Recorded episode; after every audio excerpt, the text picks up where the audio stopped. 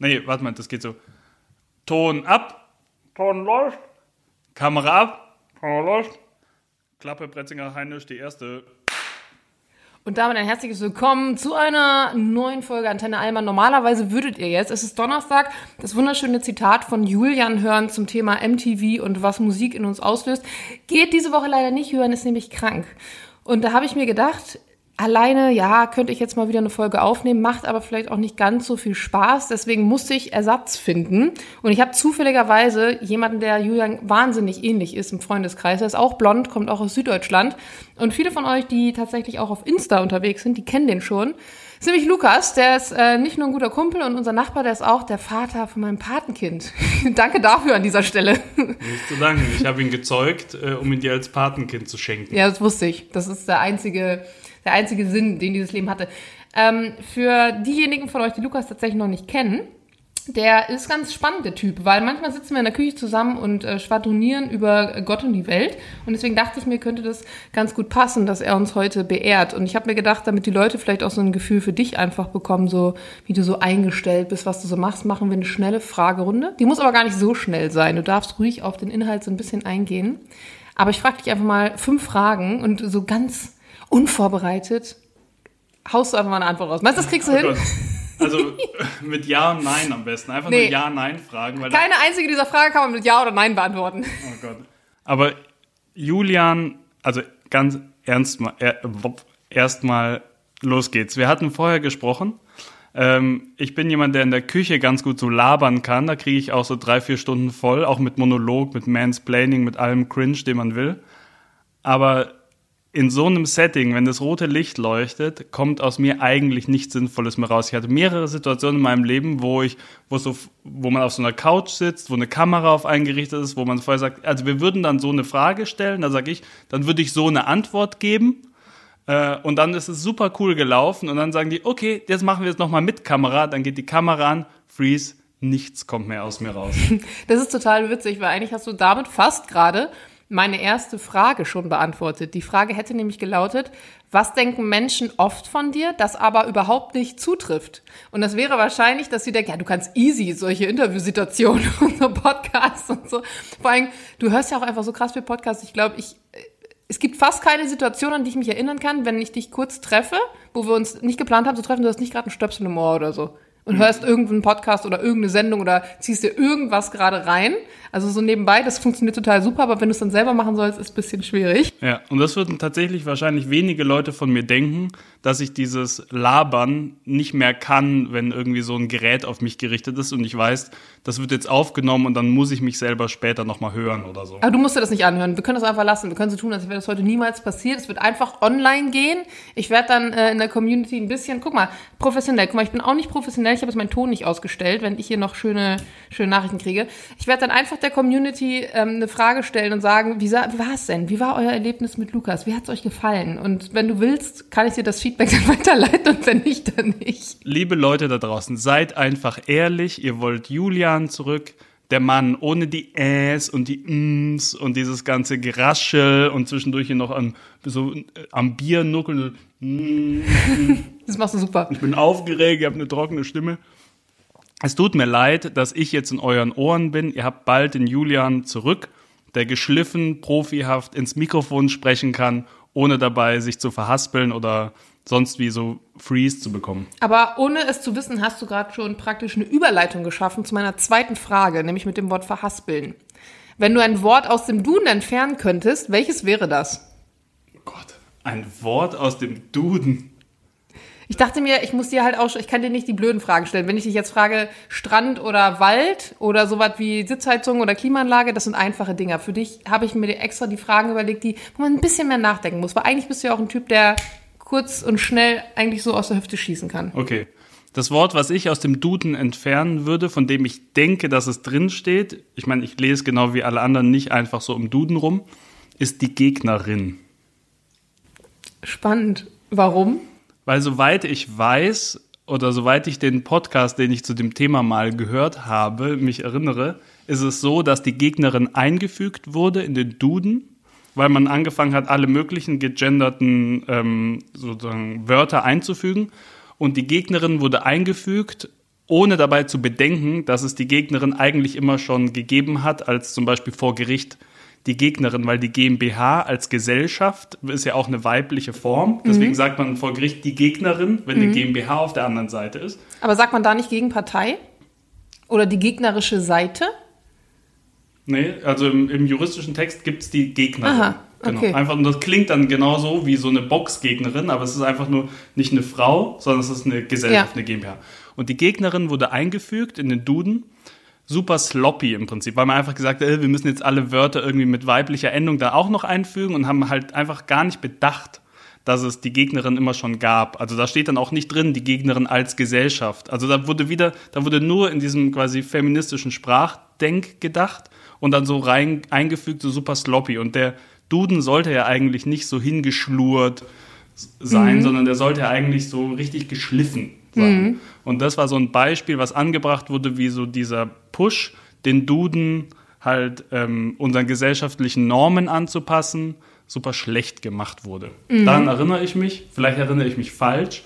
Du hast wieder eine Community, die mich da wahrscheinlich Das korrigieren aber, kann. das ist aber gut, weil Julian hat mittlerweile auch angefangen, was ich ihm auch ähm, hoch anrechne, nicht mehr alle seine Aussagen als gegeben darzustellen, sondern auch zu sagen, ich habe da mal gehört und eventuell könnte es so sein, dass, weil sonst äh, springt unser Postfach oder quillt über voller ähm, Leute, die es eben dann besser wissen und dann auch berechtigt besser wissen.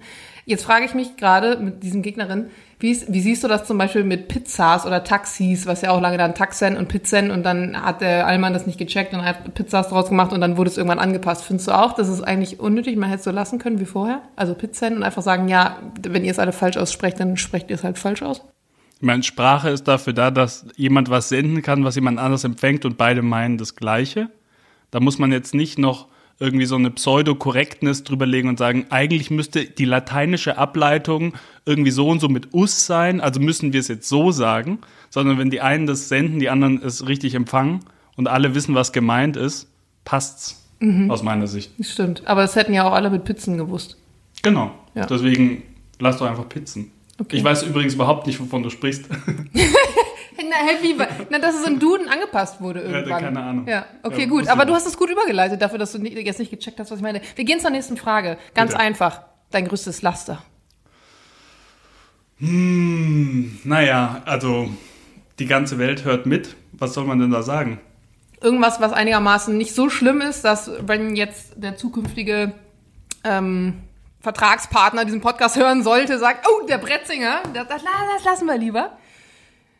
Also zum Beispiel mein, es muss ja auch gar keine Sache sein, finde ich, ich glaube, mein Laster, das können ja viele Dinge sein. Zum Beispiel ich würde über mich sagen, also mein größtes Laster ist, dass ich häufig mh, berechnend bin und dass ich oft in Situationen viel lieber aus einer ähm, aus einer un, aus, also aus einer gelösten Dynamik sprechen würde und ich aber immer im Hinterkopf so Situationen miteinander verknüpfe und immer denke, wenn ich das jetzt so mache, dann kommt das dabei raus und wie könnte ich diese Situation dahin? Ist es ja auch eine Art von, ist es vielleicht kein Laster im klassischen Sinn wie ähm, Drogen, Rauchen, was weiß ich was, aber auch eine Sache, wo ich sagen würde über mich, oh, das könnte eigentlich weniger sein. Da wäre ich froh drum. Also tatsächlich fällt es mir jetzt schwerer als wahrscheinlich früher, dir das zu nennen, weil die Laster einfach abnehmen mit der Zeit. Ah, Saufen, kiffen, bumsen, keine Ahnung was, Porno, da, da, da, da, da, alles, was man einem so dann als erstes einfällt, nimmt halt einfach über die Zeit ab, je mehr Verantwortung man im Leben übernimmt, sowohl in der Familie, Danke, Anton, mit an Kind, dieser Beruf. Stelle. Danke an Anton, ja. Ich habe keine Zeit mehr für manche Laster. Ähm, ich möchte manche Laster auch vielleicht nicht mehr. Auch Svenja schon, ne? Fünf, sechs Jahre Beziehung. Oh oh, das ist ein oh. Laster. Wie viel sind's genau? weißt du euren Zum Jahrestag? Glück ist es nur Audio. Man konnte meinen Gesichtsausdruck, dieses fragende Gesicht, was so verplant nach oben guckt. Ich habe auch das Gefühl, seit wir uns kennen, sagst du fünf, sechs Jahre Beziehung, was ja auch nicht sein kann. Es müsste ja mehr werden mit der Zeit. Ja, es sind sieben. Sehr gut. Oder? okay, Svenja lassen wir diesen Podcast nicht hören, das ist auch okay. Ja, die darf ihr nicht hören. Ist gut. Ähm, also die Laster sind weniger geworden. Das eine, was natürlich immer übrig bleibt, ist Prokrastination. Mhm. Aber auch da ist tatsächlich nicht mehr viel Raum Echt? mehr da. Krass. Nee. Ja. Ich glaube, aber das liegt wirklich, glaube ich, wirklich am Kind, oder? Das liegt absolut am Kind. Ja. Nur. Aber das ist auch vielleicht nicht schlecht. Ja. Vielleicht noch so ein ganz bisschen Computerspielen, aber auch da ist höchstens noch ein Spiel übrig geblieben, was ich Leute, nur noch ich mit liebe? anderen Leuten zusammen spiele. Ich- Manchmal eine halbe Stunde. Ich liebe es, dass du auch Computerspielen sagst. Weil so oft erlebe ich das, dass die beiden sagen, hey, lass mal eine Runde Computer spielen. Und Jules sagt halt zocken. Und zocken ist halt generell dieses, also du bist ja auch ein Millennial, aber das ist fast schon ein Boomer-Wort. Computerspielen. Computerspielen. Ja, das ist ein richtiges Boomer-Wort. Und, die- und die coolen Kids sagen halt zocken auf dem Schulhof oder wahrscheinlich mittlerweile sagen sie noch was ganz anderes. Da ist es dann nur noch Twitch oder nur noch Stream. Aber äh, Computer gespielt habe ich auch früher tatsächlich äh, viel. Und ich kann voll verstehen, warum super viele Leute gerne Computer spielen. Und manchmal werden mir so TikToks angezeigt von so Zocker-Couples. Die kommen dann so, dann machen die so ein Video so, wir kommen zurück aus dem Urlaub und rennen dann erstmal beide zu ihren Computern, die so nebeneinander stehen mit so einem fetten Setup und so Kopfhörern und setzen die sich auf und bestellen sich irgendwas. Und ich so, geil, da hätte ich auch Bock drauf. Also, wenn es mir viel Spaß machen würde. Ich würde wahrscheinlich nicht so viel so Shooter-Sachen spielen, sondern eher so, keine Ahnung, meine Tierklinik oder so ein Gedöns. Aber habe ich früher viel gemacht, so DS gezockt und sowas. Wenn, äh, wir, wir haben noch eine Frage. Und zwar, ähm, das ist so geil, weil es hört sich wirklich so an, wenn ich hier mir meinen Verlauf angucke. Ich habe ja vorhin, ich habe mich ja auch ein bisschen vorbereitet. Ich dachte mir, ach Lukas, das frage ich den, vielleicht ist er aufgeregt. Deswegen dachte ich, wir fangen mit diesen fünf Fragen an. Und dann denkt man ja auch darüber nach, in welcher Reihenfolge stellt man die Fragen. Ne? Das eine ist zum Beispiel eine Frage über eher so dein, dein Privatleben mit dem Laster. Das hat ja was sehr Persönliches. Und das andere vielleicht, das würdest du aus dem Duden streichen, ist jetzt nicht so ganz persönlich. Also stellt man die Frage um. Und jetzt gerade mit jedem Satz, den wir weitersprechen, kommen wir immer einer Überleitung näher zur nächsten Frage, obwohl wir das ja gar nicht durchgesprochen haben hier. Nämlich meine nächste Frage ist, äh, was wird deiner Meinung nach völlig überbewertet? Jetzt abgesehen vom Computerspielen. Was absolut überbewertet Irgendeine ist. Sache, wo du sagst, ach Gott, das wird so überbewertet. Das ist einfach so unnötig. Der Gender Pay Gap. Oha. Wir hatten vorher gesagt, wir wollen politisch korrekt sein. Ja. Lukas, mach nichts, was die Leute jetzt wütend macht. Ich Genau. habe einfach nur gesagt, Lukas, denk daran, diesen Podcast hören Menschen. Auch wenn du das nicht von mir denkst, aber Mhm. ein paar Menschen hören diesen Podcast. Und wenn du dir sicher sein willst, dass nur das Richtige dabei rauskommt, dann lass uns Themen nehmen, die vielleicht nicht schwierig sind. Jetzt hast du den Gender Pay Gap genommen. Willst du noch was dazu sagen oder wollen wir das einfach so stehen lassen? Ich würde sagen, so wie er in der deutschen Öffentlichkeit und für Deutschland diskutiert wird, wird er oft überbewertet oder überinterpretiert. Ich mache ein Beispiel, um hoffentlich wieder auf die gute Seite der Geschichte zu kommen. Ähm, ich habe als Unternehmensberater in großen Organisationen gearbeitet, große hierarchische Organisationen wie Volkswagen zum Beispiel. Ne? Vielleicht war ich jetzt nicht bei Volkswagen, wahrscheinlich darf ich es gar nicht vertraglich sagen, aber nehm, nehmen wir einfach irgend so ein großes großes deutsches Unternehmen, Unternehmen, ja. eine große Hierarchie. War ich drin, jahrelang in verschiedenen Rollen, habe verschiedenes davon gesehen. Und auch in meiner eigenen Beratungsfirma, also nicht meine Beratungsfirma, in der ich angefangen habe zu arbeiten, das ist ja auch eine Art von Hierarchie. Und wenn man als Berufseinsteiger immer weiter fortschreitet, merkt man, wenn ich diese in Anführungszeichen Karriereleiter hochklettere, bedeutet das marginal mehr Geld, paar Prozent hier, paar Prozent da, aber vor allem viel mehr Verantwortung und damit oft viel mehr Arbeit. Und am irgendeinem Punkt, nach ein paar Jahren Berufserfahrung, gerade in der Privatwirtschaft, merkt man ungefähr, wo ist so mein Sweet Spot. Also wo möchte ich vielleicht dann auch in dieser Organisation nicht mehr weiter, nicht mehr Partner werden oder Abteilungsleiter. Weil es sich nicht mehr lohnt. Weil es sich für Der mich nicht mehr Aufwand, den ich habe im Vergleich zu dem, was Ja, am Ende also dabei ich möchte ja. vielleicht meine Zeit so und so verbringen. Ich möchte auch nicht noch mehr Zeit mit Arbeit verbringen. Und das tue ich de facto, wenn ich mehr Verantwortung übernehme, bin ich dann doch am Wochenende nochmal am Rechner oder schleiche mich abends nochmal ran, wenn meine Partnerin im Bett ist oder so, weil ich einfach so viele Leute von mir abhängen in diesen Prozessen im Unternehmen. Welcome to my life. Und ich habe nur, ich bin nur eine Person. One-Man-Show, One-Woman-Show in diesem Fall, aber ja. Ja, und am irgendeinem Punkt entscheidet man so oder spürt man vielleicht so, nee, hier fühle ich mich eigentlich wohl und ich möchte jetzt nicht 10% mehr Geld und 40% mehr dafür arbeiten. Die meisten Menschen, die diesen Schritt noch gehen wollen, sind meistens Männer, die sehr diesen Status feiern, den sie dann als Boss haben, als Chef, als Abteilungsleiter, die sich einfach gerne im Spiegel morgens sehen und sagen, Du bist Chef von. Du bist der krasse Guten Macker. Morgen, Chef. Du? Und die, die Typen erkennst du auch schon von weitem meistens, die auch schon, all wenn die einsteigen in den Beruf, gucken die auch schon morgens in den Spiegel und sagen, Guten Morgen, zukünftiger Chefmann. ja. Irgendwie so. Und dieses Status-Game, darauf springen die wenigsten an insgesamt. Also sehr viele sehr intelligente, sehr geschätzte Arbeitskollegen von mir haben genau wie ich irgendwann gesagt, nee, ich werde nicht der Chefmann, weil von diesem Status kann ich mir nichts kaufen. Ich kann mir von der Zeit was kaufen, ich kann mir von dem Geld was kaufen, aber dieses Status-Ding, das gibt mir wenig. Aber die, die das sind, die davon getriggert werden, sind größtenteils Männer. Warum ist das so? Was glaubst du? Da gibt's Weil die, weil die Männer ein anderes Ego-Problem haben als die Frauen? Ähm, du kannst sagen, daran sind die Frauen schuld, weil die Frauen nach wie vor Partner suchen oder Partner höher ranken oder sich, sich nach Partnern orientieren, die einen höheren Status haben als sie selber. Also Frauen sind statusorientierter als Männer in ihrer Partnerwahl. Das, ja, nur deswegen sage ich es. Gut, da, da müssen wir nämlich immer aufpassen, wenn wir solche ähm, Dinge als gegeben hier nämlich Ich habe mitteilen. Ich glaube, also wenn ich es nicht gesagt habe, würde ich es jetzt nochmal sagen, äh, immer noch. Also das ist ein historisch so. Ob das in Zukunft so sein wird, ob das so sein soll, ob das so sein muss, das weiß ich alles nicht. Aber historisch ist es eben so gewesen äh, oder auch nach wie vor eben ein Fakt, dass Frauen sich eher Genau, und, und. Frauen, da muss ich nochmal kurz reindroppen. Damit meinen wir nicht jede einzelne existierende Frau, sondern wenn man einen groben Schnitt von allen nimmt und dann schaut, wie hat sich das in der Zeit wahrscheinlich entwickelt. Die Mitte. Ja, irgendwie so der Schnitt, der Durchschnitt. Ja. Das sagt ja, sagt ja nichts über das Individuum aus. Da soll sich niemand angesprochen fühlen, weder Frau noch Mann, wenn man das sagt. Ne? Ähm, genau, aber das ist die eine Antwort. Die andere ist vielleicht irgendwie, keine Ahnung, prähistorisch, genetisch oder was auch immer. Oder die Art von Rollen, die wir in der Gesellschaft erfüllen, scheinen Männer eher in diese Rollen zu ziehen oder wa warum auch immer.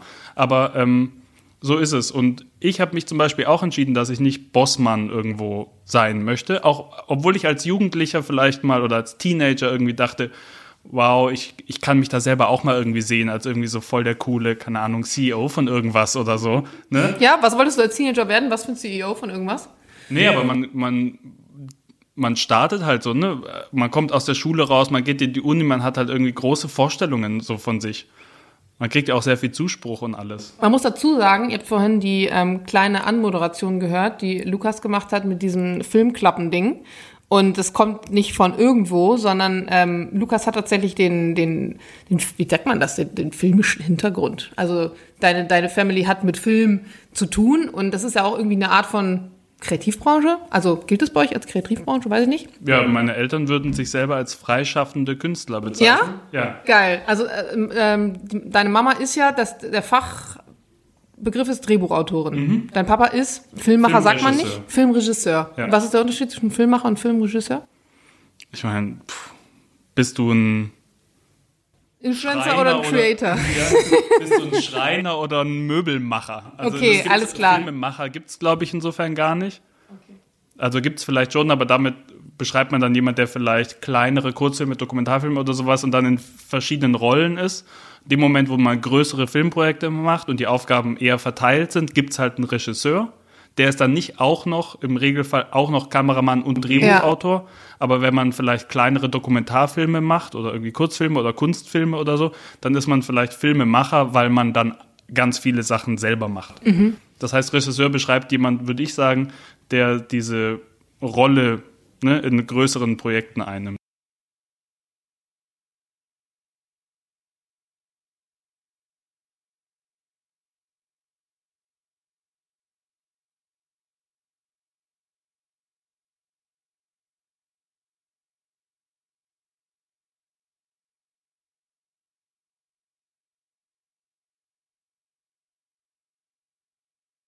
Ja, in der schwäbischen Kleinstadt erwarten natürlich alle, wenn du der Sohn von den zwei Filmemachern in der Stadt bist, dass du halt auch in die Richtung gehst.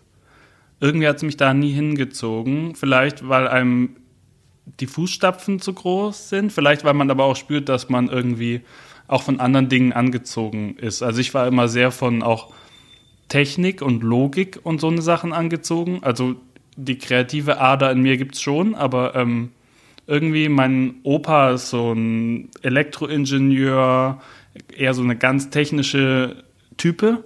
Und der hat mich auch schon irgendwie früh äh, ja, gefördert oder beeinflusst. Und ähm, der hat das jetzt nicht gepusht oder so, aber ähm, ich habe halt gespürt, in die Richtung zieht es mich auch. Und da gibt es auch irgendwo so einen familiären eine, so eine Ader, die so unter der Oberfläche läuft, ähm, zu der ich mich hingezogen fühle. Und meine Schwester ähm, ist in die medizinische Richtung, für die es auf der ähm, Familie mütterlicherseits auch eine historische Ader gibt mit so Ärzten, Ärztefamilie-Hintergrund von ganz früher. Und ich und meine Schwester sind sozusagen eigentlich, haben diese Kreativsache beide irgendwie verlassen und sind, ähm, ja, sie Medizinerin und ich äh, in diesen technischen Bereich rein. Ja, spannend eigentlich, wie unterschiedlich das dann sein kann. Die fünfte Frage zielt tatsächlich auch darauf so ein bisschen ab, nämlich, wenn du Moderator einer Fernsehshow wärst, welche wäre es und warum? Oh Gott, Moderator einer Witzig, ich habe mir diese Frage von auf dem Klo überlegt, Ich saß auf dem Klo und dachte mir, was für eine fiese Frage könntest du dir als letzte Frage überlegen? Und dann dachte ich mir, wie würde ich auf diese Frage antworten? Ich bin nämlich, ich muss ganz ehrlich sagen, hättest du mir alle diese Fragen gestellt, ich würde mega lange da sitzen und überlegen, weil ich bei solchen Fragen immer also die richtige Antwort geben will und nicht einfach nur die erste, die mir einfällt. Also ich habe dann auch den Anspruch, wenn ich eine Antwort gebe, also zum Beispiel, du könntest, wenn du jetzt an eine Fernsehshow denkst, du hast ja nur irgendeine Assoziation. Das erste, was einem einfällt, ist dann vielleicht Wetten das, Wer wird Millionär und Germany's Next Topmodel oder so, je nachdem, in welchem Kontext man groß geworden ist. Und dann gibst du einfach eine dieser Antworten, obwohl du eigentlich, wenn du jetzt darüber nachdenkst, ja, welche Show würde ich denn gern moderieren und warum eine andere Antwort geben würdest. Zum Beispiel würde ich mega gern eine von diesen komischen Reality Love Island Gedönsens moderieren, einfach nur, weil ich mal sehen will, wie das hinter den Kulissen bei denen abgeht, weil ich mir einfach nicht vorstellen kann, wie die alle, also wie soll dieses Konzept funktionieren, so. Und für mich wäre es jetzt nicht so spannend, zum Beispiel Wetten das zu moderieren, weil ich mir denke, na gut, das ist eine professionelle Fernsehshow. Mich interessieren eher andere Dinge. Das ist interessant, aber diese Frage macht an mich gar keinen Sinn, weil ich, ich würde ganz ungern irgendwas moderieren. Okay. Das liegt überhaupt nicht in meinem Naturell, irgendwas zu moderieren. In meinem Naturell, das hat man jetzt auch an der Gender Pay Gap Debatte, die mich übrigens total unbefriedigt zurückgelassen hat. Wir können gerade. gerne nochmal drauf zurückkommen. schon gemerkt. Also ich stelle mich lieber in eine Ecke, einfach nur, weil es mir argumentativ Spaß macht, mich wirklich auf eine Seite zu stellen und die Sache mal von der Seite zu argumentieren. Und dieses Moderierende ist wirklich nicht meins. Also deswegen, ich habe gerade kurz nachgedacht und mich in keiner moderierenden Rolle irgendwie gesehen, wo ich, wo ich scharf drauf Und wäre. wenn man dich zwingen müsste, wenn du, wenn du nur noch diesen einen Job machen könntest, wäre dein letzter Job? Ach, dann würde ich irgendwas so im beruflichen Bereich irgendwie moderieren. Auf jeden Fall nichts von gesellschaftlicher Relevanz, weil da würde ich als Moderator nie, ich würde, man würde mir immer anmerken, dass mich irgendeine Seite davon gerade nervt oder Ja. so. Und als Also Moderator könntest- muss man ja irgendwo dazwischen stehen. Ja, sei mal das Markus Lanz, aber gut. Ähm, willst du nochmal auf den Gender Pay Gap? Ich wollte nur sagen, der Punkt, ich glaube, ich habe den, weil ich nicht auf den Punkt komme, weil es offensichtlich nicht mein Mhm. Ich habe Job gemerkt, ist. du bist nicht auf den Punkt gekommen, dann dachte ich mir so, okay, vielleicht, ich meine, es ist dein erster richtiger Podcast so mäßig und vielleicht nicht dein erster, aber Es ist mein erster. es ist dein erster. Wow, wir haben ein erstes Mal zusammen. Und, und mein letzter. Nee, aber ich dachte mir vielleicht, ähm, haben wir einfach die Abbiegung so schnell genommen, damit du Ja, nicht ja. nochmal ins Nee, Detail du musst. hast- du hast die Genau, Abbiegung ich habe die Abbiegung, weil ich wollte dich retten, weil ich dachte, ja, ja, du dachtest hier, das Ja, ja. das ist der Moderator in mir, der merkt, Ja, so, ja. ja, wer weiß. Der Aber buddelt nee. jetzt sein eigenes Loch und er buddelt immer tiefer. Schnell, schnell eine neue Baustelle aufmachen. Aber willst du noch mal rein in die Baustelle? Ich will noch mal rein. Ich will eine Sache noch dazu sagen, weil ich glaube, ich bin jetzt so ein bisschen, ähm, ja, ich kann mir vorstellen, wie das jetzt angekommen ist, wenn man das sozusagen so hört. Der Punkt, den ich machen will, ist, ähm, weniger Geld zu bekommen in der Privatwirtschaft ist unter Umständen einfach auch eine Entscheidung, mehr Zeit zu haben. Und das sind genauso Männer und Frauen, die ich kenne, die das machen. Und dieser Pay Gap entsteht, glaube ich, eben auch, weil, weil hauptsächlich Männer die Sicherung an der Stelle durchgebrannt ist, da immer höher zu wollen, auch wenn du im eigentlich es dich unglücklicher macht. Ich glaube, es ist keine, es ist keine Anleitung zum Glücklichsein, versuchen in diesen Hierarchien möglichst weit hochzukommen. So wie ich. Es gibt sehr wenige Leute, die das, die das, glaube ich, glücklich macht. Und viele erinnern sich eigentlich positiv daran zurück, als sie mehr Zeit, weniger Verantwortung hatten und mit dem Geld, was sie aus dem Job dann bekommen haben, irgendwie coole Sachen gemacht haben mit Freunden und Familie, statt am Wochenende nochmal ans Laptop zu müssen, weil irgendeine Präsentation fertig werden muss, weil irgendwer eingestellt werden muss, weil irgendwer gefeuert werden muss oder was auch immer. Wobei das ja nicht erklärt, also ich verstehe jeden einzelnen Punkt, stimme dem auch zu, aber es erklärt nicht, warum eine Frau in derselben Position wie ein Mann zum Teil in unterschiedlichen Regionen weniger Gehalt bekommen. Das ist ja die Grundsatzdebatte. Sie hat eine Muschi, er hat einen Schwanz. Warum kriegt er mehr Kohle für dieselbe Arbeit? Das ist ja der Diskurs. Ja, es gibt zwei. Das eine ist, man, statistisch ist das eine der bereinigte, das andere der unbereinigte Gender Pay Gap. Das, das, was du ansprichst, ist der bereinigte. Für den gleichen Job, in der gleichen Branche, mit der gleichen Ausbildung weniger. Und das sind ganz paar Prozente. Diese gibt es auch in manchen Bundesländern gar nicht. In Ostdeutschland. Genau, deswegen habe ich gerade gesagt. Genau. Ähm, und da würde ich auch sagen, da würde ich auf jeden Fall auch für ein Prozent auf die Barrikaden gehen. Ich versuche wie immer einfach meinen Punkt zu machen, ohne abgelenkt zu werden. Ähm, ich hatte eine, mit Freunden eine Diskussion über dieses Thema in einer WhatsApp-Gruppe, die relativ schnell toxisch und nervig wurde, auch weil ich manchmal ein blöder Dickkopf sein kann und irgendwie meinen Punkt machen will. So. Auf der Seite des Statistischen Bundesamtes steht zu dem Thema Gender Pay Gap, die Seite des Statistischen Bundesamtes hat das übrigens relativ gut inhaltlich aufbereitet, aber sehr komische Texte drumherum geschrieben. Also die, die Daten, die da kommen und so, die sind super spannend, auch finde ich auf eine Art differenziert. Ähm, aber die Texte sind manchmal weird, die da dabei stehen. Seltsam. Da steht zum Beispiel, weil Frauen Führungspositionen verwehrt bleiben.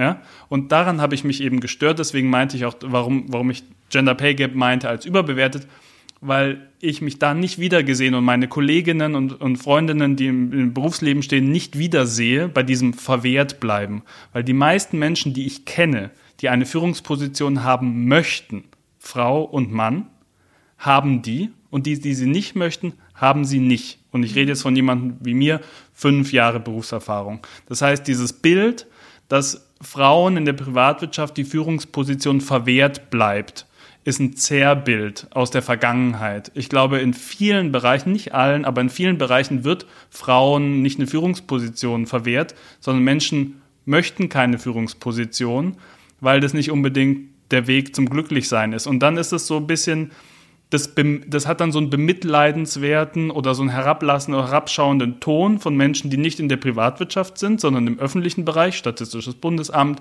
Amt so und so, Ministerium so und so. Die haben eine gewisse Vorstellung von der Privatwirtschaft, die nicht ganz korrekt ist. Und da würde ich sagen, ähm, das schafft auch so ein Mitleid oder so, so, so einen herabschauenden Ton auf alle Leute, die keine Führungsposition haben wollen. Und das ist eigentlich nicht, ja, deswegen ist dieses Thema so überbewertet. Wie hast du den Punkt damals ähm, in der Alles läuft schief. Dein Laptop-Ding, die Tür, dieses Laptop. Warte mal. Ist es hier immer so? äh, manchmal. Julian, wo ist Julian? Wo ist eigentlich Julian? Ähm, ach komm, das war jetzt der, der Break, den wir gebraucht haben. Ist alles gut. Komm, wir trinken mal kurz einen Schluck. Okay. Ist gut? Ist es so ein Podcast, der erst beendet wird, wenn ich ihn beende, weil ich Nee. der Gast bin? Glück nicht. Das ist ein Podcast, der ungefähr eine Stunde geht. Ähm, manchmal tun wir am Anfang dann, also kurz vorm Ende sagen wir dann sowas wie, ach guck mal, jetzt haben wir schon die Stunde fast voll. Und wir haben aber als Feedback irgendwann bekommen, weil wir dann doch noch drei Themen aufmachen, dass das total blöd ist, weil die Leute sich dann fast schon so rausgeschmissen fühlen, obwohl noch fünf Minuten hinten dran sind. Und dann bist du die ganze Zeit so auf dem fast schon abspringenden Ast. Ähm, deswegen alles gut.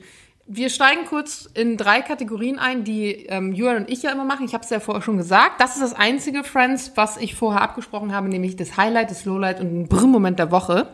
Womit willst du anfangen?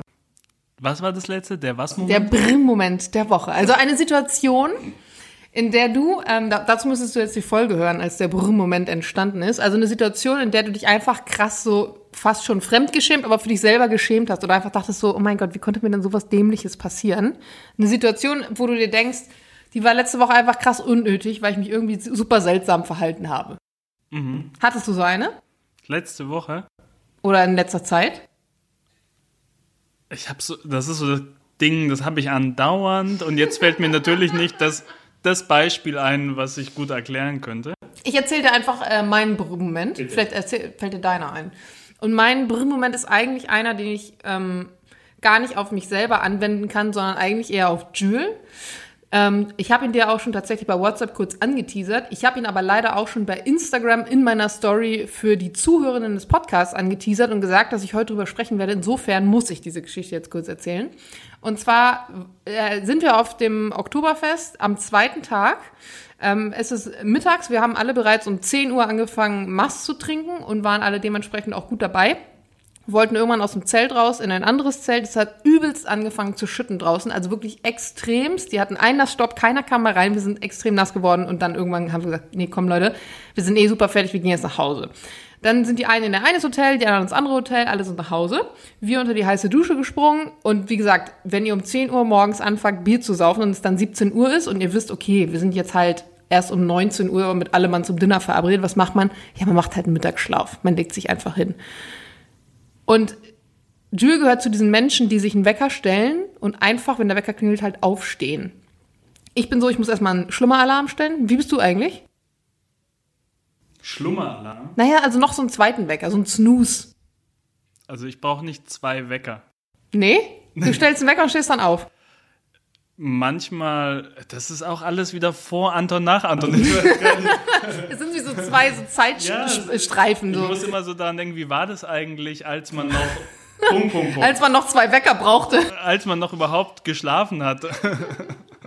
Okay, auf jeden Fall, ich bin eher so ein Typ, ich brauche mindestens zwei Wecker und eine halbe Stunde morgens, um erstmal aus dem Bett rauszukommen. Jules steht sofort auf. Es klingelt also der Wecker um 18 Stopp. Uhr. Ich hab's. Ich habe kurz drüber nachgedacht, warum brauche ich eigentlich keinen Wecker mehr? Ja. Ja. Ach, ihr habt das Babyphone. mit Ja, natürlich, jetzt genau. fällt mir ein, ich habe natürlich Wecker und Babyphone. Ja. Das heißt, irgendwas ist Ihr habt so sozusagen ein, so ein fancy Babyphone mit so einer Piep-Funktion praktisch, ne? Also da könnt ihr euch so anpiepen gegenseitig. Genau, wenn wir nicht im gleichen Zimmer schlafen, sondern zwei verschiedenen, dann kann man über die Find-Funktion, wo man das Handteil suchen kann, quasi an der Babystation drücken und dann klingelt das andere. Und damit kann Svenja mich wecken, wenn sie im anderen Zimmer ist. Okay, das ist praktisch. Ja. Werde ich mir auch irgendwann anschaffen. Okay. Back to äh, Jules und seinem Wecker. Es ist 18 Uhr. Wir haben also eine Stunde Mittagsschlaf gemacht. Beide jeweils wahrscheinlich mindestens drei Mass getrunken, waren gut dabei und hatten jetzt also um 18 Uhr den Wecker, um dann uns um 19 Uhr mit Freunden im Restaurant zu treffen.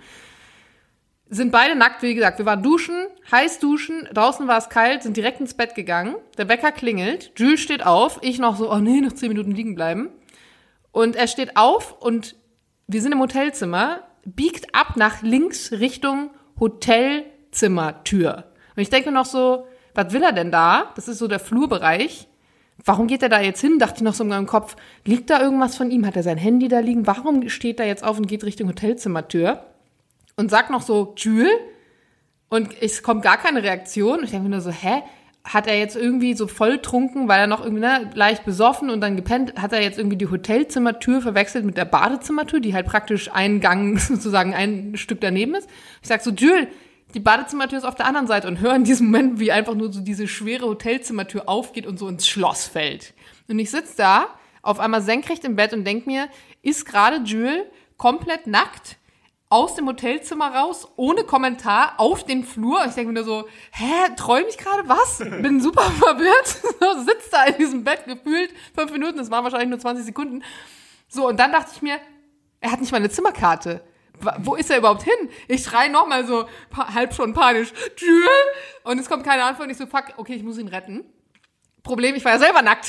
Also musste ich. Wir sind so am Boden, wo ist jetzt eigentlich mein, wo ist meine Unterhose? Ah, die hängt ja noch im Dirndl, weil ich bin ja vorhin, wir sind ja, erinnern uns, klatschnass, dann reißt du das ja alles einfach so runter und dann, dann knorkelt sich das so schön zu so einer Klamottenwurst zusammen. Kennst du das, wenn du so Sachen einfach so runterreißt, alles in einem und dann, dann dreht sich das so schön auf links ineinander Ja, ja. und dann fing er da mal ein Schlüppi raus, ja? Also das allein war schon, und dann hatte ich auch noch zittrige Hände, weil ich mir dachte, hey, was macht er da jetzt auf dem Hotelflur?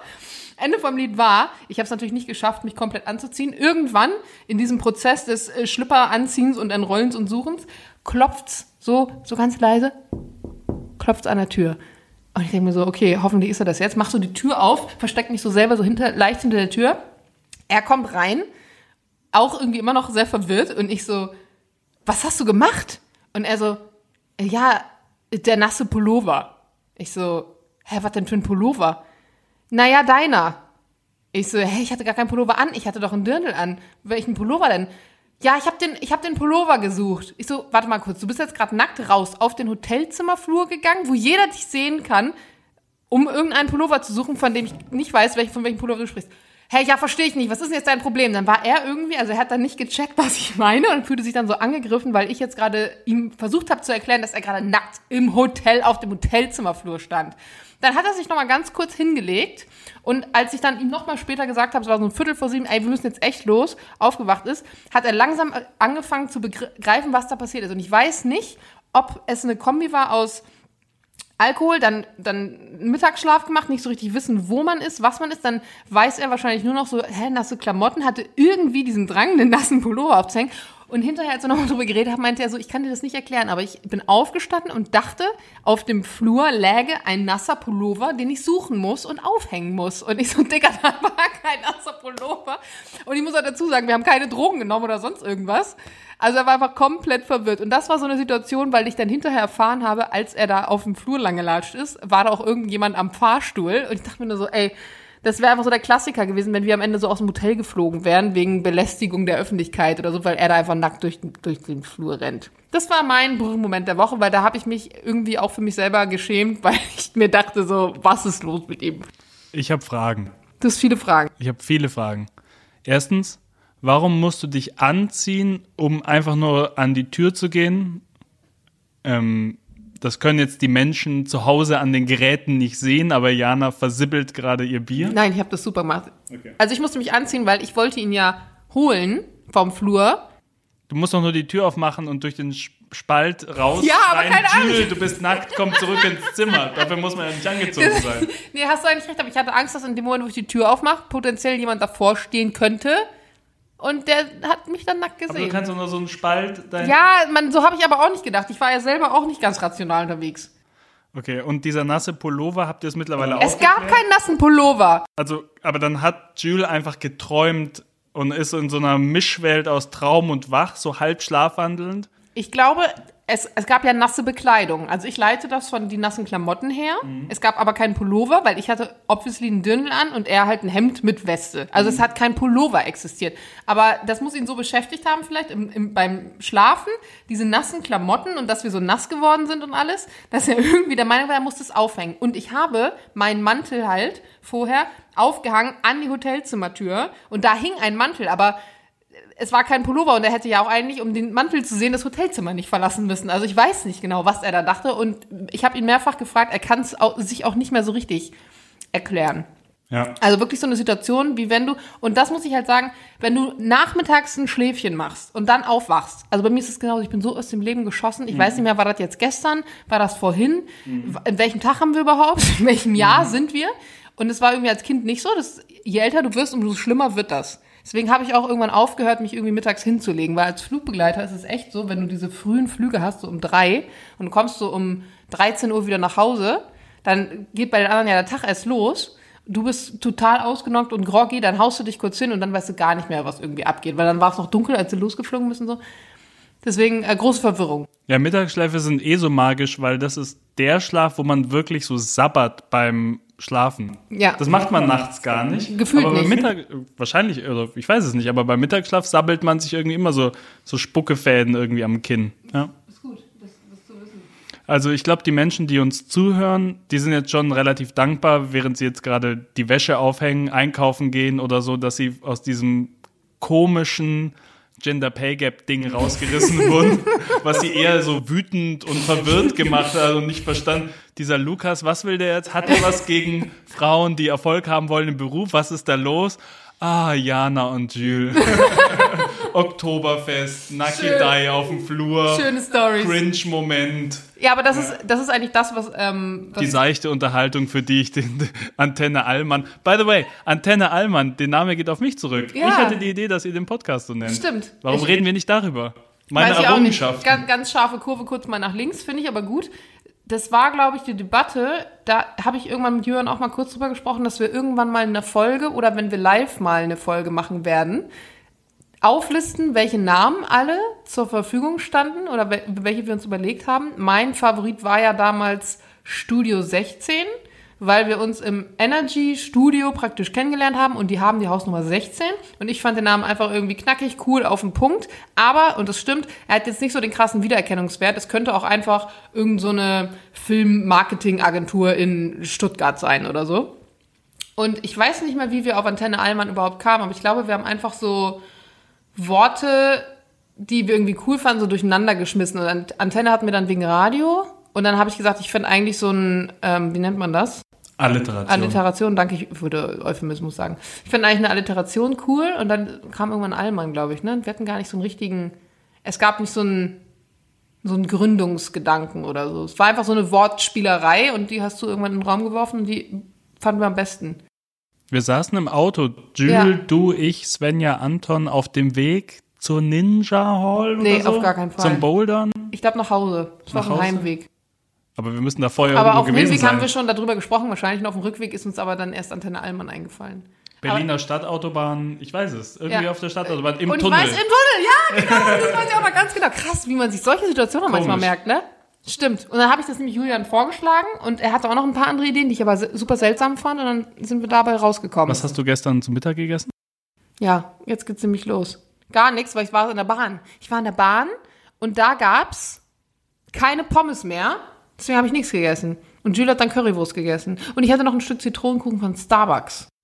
Hm. Daran erinnere ich mich. Aber selten erinnere ich mich daran. Das ist jetzt wahrscheinlich nur, weil Ich habe das gefragt, um zu beweisen, dass man sich an so Sachen nicht erinnern Nicht erinnert. kann, aber äh, als man im Auto saß und an Antenne Allmann der Geistesblitz äh, kam, dass man sich daran noch Monate später erinnern kann. Wir hatten tatsächlich auch mal eine Sternebewertung bei Apple Podcasts. Antenne, Antenne Allmann. Allmann ist rassistisch. Äh, ich weiß nicht mehr, ich krieg's nicht mehr ganz zusammen, aber da wurde auf jeden Fall uns nur ein Stern gegeben aufgrund unseres Namens. Also danke dafür, Lukas. Du hast unsere praktisch unsere komplett fünf Sterne Bewertung ruiniert mit diesem Namen.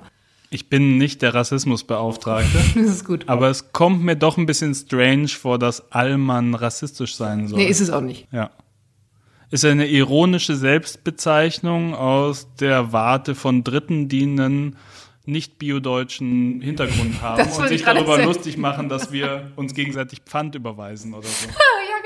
Ja, genau. Das hatten wir auch letzte Woche mit, diesem, mit dieser Serie, ne? mit dem Pfand überweisen. Was ist der krasseste Allmann-Move, den du in deinem Alltag machst? Also, der krasseste Allmann-Move, den, den ich beobachtet habe, ist im Urlaub nach Südfrankreich zu fahren, an den Atlantik und dann Milch in Glasflaschen mitzunehmen und dann auch wieder zurück. Also Pfandflaschen in den Urlaub mitzunehmen, insbesondere Milchglasflaschen und dann wieder mit zurückzunehmen. Das habe ich letztes Jahr schon gedacht. Aber man muss dazu sagen, dieser Move kommt ja nicht aus deinem Innersten, sondern das ist doch auf dem Mist von Freunden von euch noch gewachsen, Ja, oder? ich, ich, ich, ich mache das nicht. ja, ja. Ich, meine Frage war aber, was dein größter Allmann-Move ist. Aber das Ah. ist natürlich gut, dass du jetzt erstmal deine Leute in die Pfanne gehauen hast. Mein größter Allmann-Move findet die ganze Zeit statt, nämlich bevor man irgendwas kauft oder abschließt, die Stiftung Warentest oder die Stiftung Ja, Finanztest zu konsultieren. Das ist das Geilste. Man kann, man kann mit Lukas praktisch nicht über irgendeine potenzielle Kaufentscheidung sprechen, ohne dass er nicht dazu, boah, das weiß ich noch während Corona, das muss ich erzählen. Es ging um Corona-Tests und wie sicher und bla und dann sagt Lukas irgendwann so, nee, du hast es, glaube ich, in die Gruppe geschrieben. Wir haben ja so eine WhatsApp-Gruppe.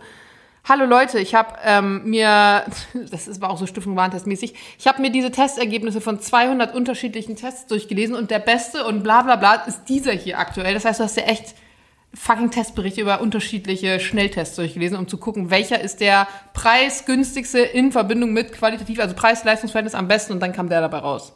Das muss man erstmal, dafür muss man die Zeit erstmal haben. Das Paul-Ehrlich- das Paul-Ehrlich-Institut hat sich die Mühe gemacht, für dich, Jana, alle Schnelltests zu testen auf ihre Sensitivität und so weiter und so weiter. Du musstest einfach nur diese Liste durchgehen, jeden von den Namen in deine Google-Bar eingeben und dann gucken, was kosten die und kann ich die zurzeit in Deutschland in der Online-Apotheke zu bekommen. Nur um festzustellen, dass du die meisten davon zurzeit gar nicht bekommen kannst und dann noch Preise vergleichen zwischen denen, die du bekommen kannst und die gut sind. Das ist, das ist einfach nur zwei, drei Stunden Ja, Arbeit verstehe ich jetzt auch nicht. Für, äh, um ein paar Schnellchat, äh, Schnell, Schnelltests zu kaufen. Und ich kaufe einfach so Schnelltests, wenn wir mal in der Metro sind, die gerade im Sonderangebot sind, weil, ne? Und so. Aber gut, äh, jeder hat so seine ähm, Prioritäten. Ich, mir ist vorhin was eingefallen, was mein größter Einmann-Move ist, aber ich habe es gerade vergessen. Ähm, komm, wir haben äh, 45 Minuten voll. Ich könnte jetzt beenden, ich will aber noch ein Lowlight von dir. Ich habe mich auf zwei Highlights Okay. und zwei Lowlights vorbereitet. Okay, dann hau, hau sie raus. Okay. Ähm, zwei. Warum zwei Highlights und zwei Lowlights? Weil man ja immer das Daddy Life jetzt hat und da ergeben sich so viele Highlights und so viele Lowlights, dass man die so ein bisschen zur Seite schiebt und sagt, dann nehme ich zwei raus und dann das, das Rumpfleben, was man dann noch hat, da sollte man vielleicht auch noch ein Highlight und ein Lowlight haben, damit man nicht nur sozusagen als, als Daddy abgestempelt ist. Kurz zum, ich würde sagen, Neologismus Rumpfleben. Ist das das Leben, was ähm, nur du selbst lebst und alles andere ist praktisch ein Add-on? Oder ist das Rumpfleben alles, was nicht mit Kind zu tun hat? Das ist alles das, was übrig geblieben ist von dem alten Leben ohne Kind. Aha. Wie viel ist da übrig geblieben, prozentual? Da ist gefühlt 40, 50 Prozent davon übrig geblieben. Okay, das ist nicht schlecht, oder? Das meiste davon ist Arbeit. ja, gut. Scheiße.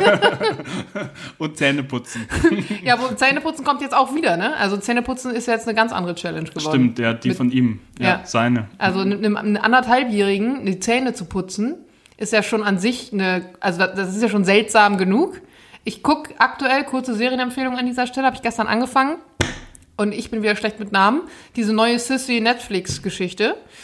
Und äh, da gibt's in der zweiten Folge so eine super weirde Situation, in der ihr die Zähne geputzt werden. Weil sie ist natürlich die fucking Kaiserin und natürlich putzt die Kaiserin sich nicht selbst die Zähne. Und natürlich hatten sie 1800, was ist das, 60, auch noch keine Zahnbürsten. Das heißt, du hast dann so eine Bedienstete und die hat so eine Art kleinen Mini-Handschuh für den Zeigefinger. Sieht aus wie so ein Fingerhut aus Stoff. Und dann hat sie so ein Pulver, sieht aus wie Koks und schrubbt ihr damit einmal über die Zähne rüber. Und es ist einfach so eine weird, aber genauso machst du es mit dem Kind ja auch. Du nimmst keinen Koks, aber hast kleine Bambuszahn und dann sollst du das einen kleinen Mini-Zahn, den sollst du dann da putzen. Während das Kind da so die halbe Zahnbürste eigentlich verschlingt. Schöne Situation. Hast du da zugeschaut bei uns? Ja, habe ich auch schon selber gemacht. Hm. Aber ich habe auch drei Geschwister, also Ja, ja. I know the struggle. Oh Mann, Zähne putzen. Riesenthema. ja, aber gehört nicht zu deinen Lowlights? Nee, ähm, fangen wir mit den Lowlights oder den Highlights an? Was möchtest du eher loswerden? Ich möchte gar nichts loswerden. Ich fülle hier die Zeit, solange Julian nicht da ist. Ich möchte zuerst ein Lowlight gerne. Okay. Ähm, Tagesmutter äh, von Anton hat Corona. Hintergrund, wir haben keinen Kita-Platz bekommen, weil wir uns natürlich zu spät drum gekümmert haben, aber wir haben eine Tagesmutter, das ist cool. Berlin, das Land zahlt dafür auch. Ist also gar nicht mal so teuer und das ist eine Frau mit drei oder vier Kindern in ihrem Wohnzimmer sozusagen eine Mini-Kita.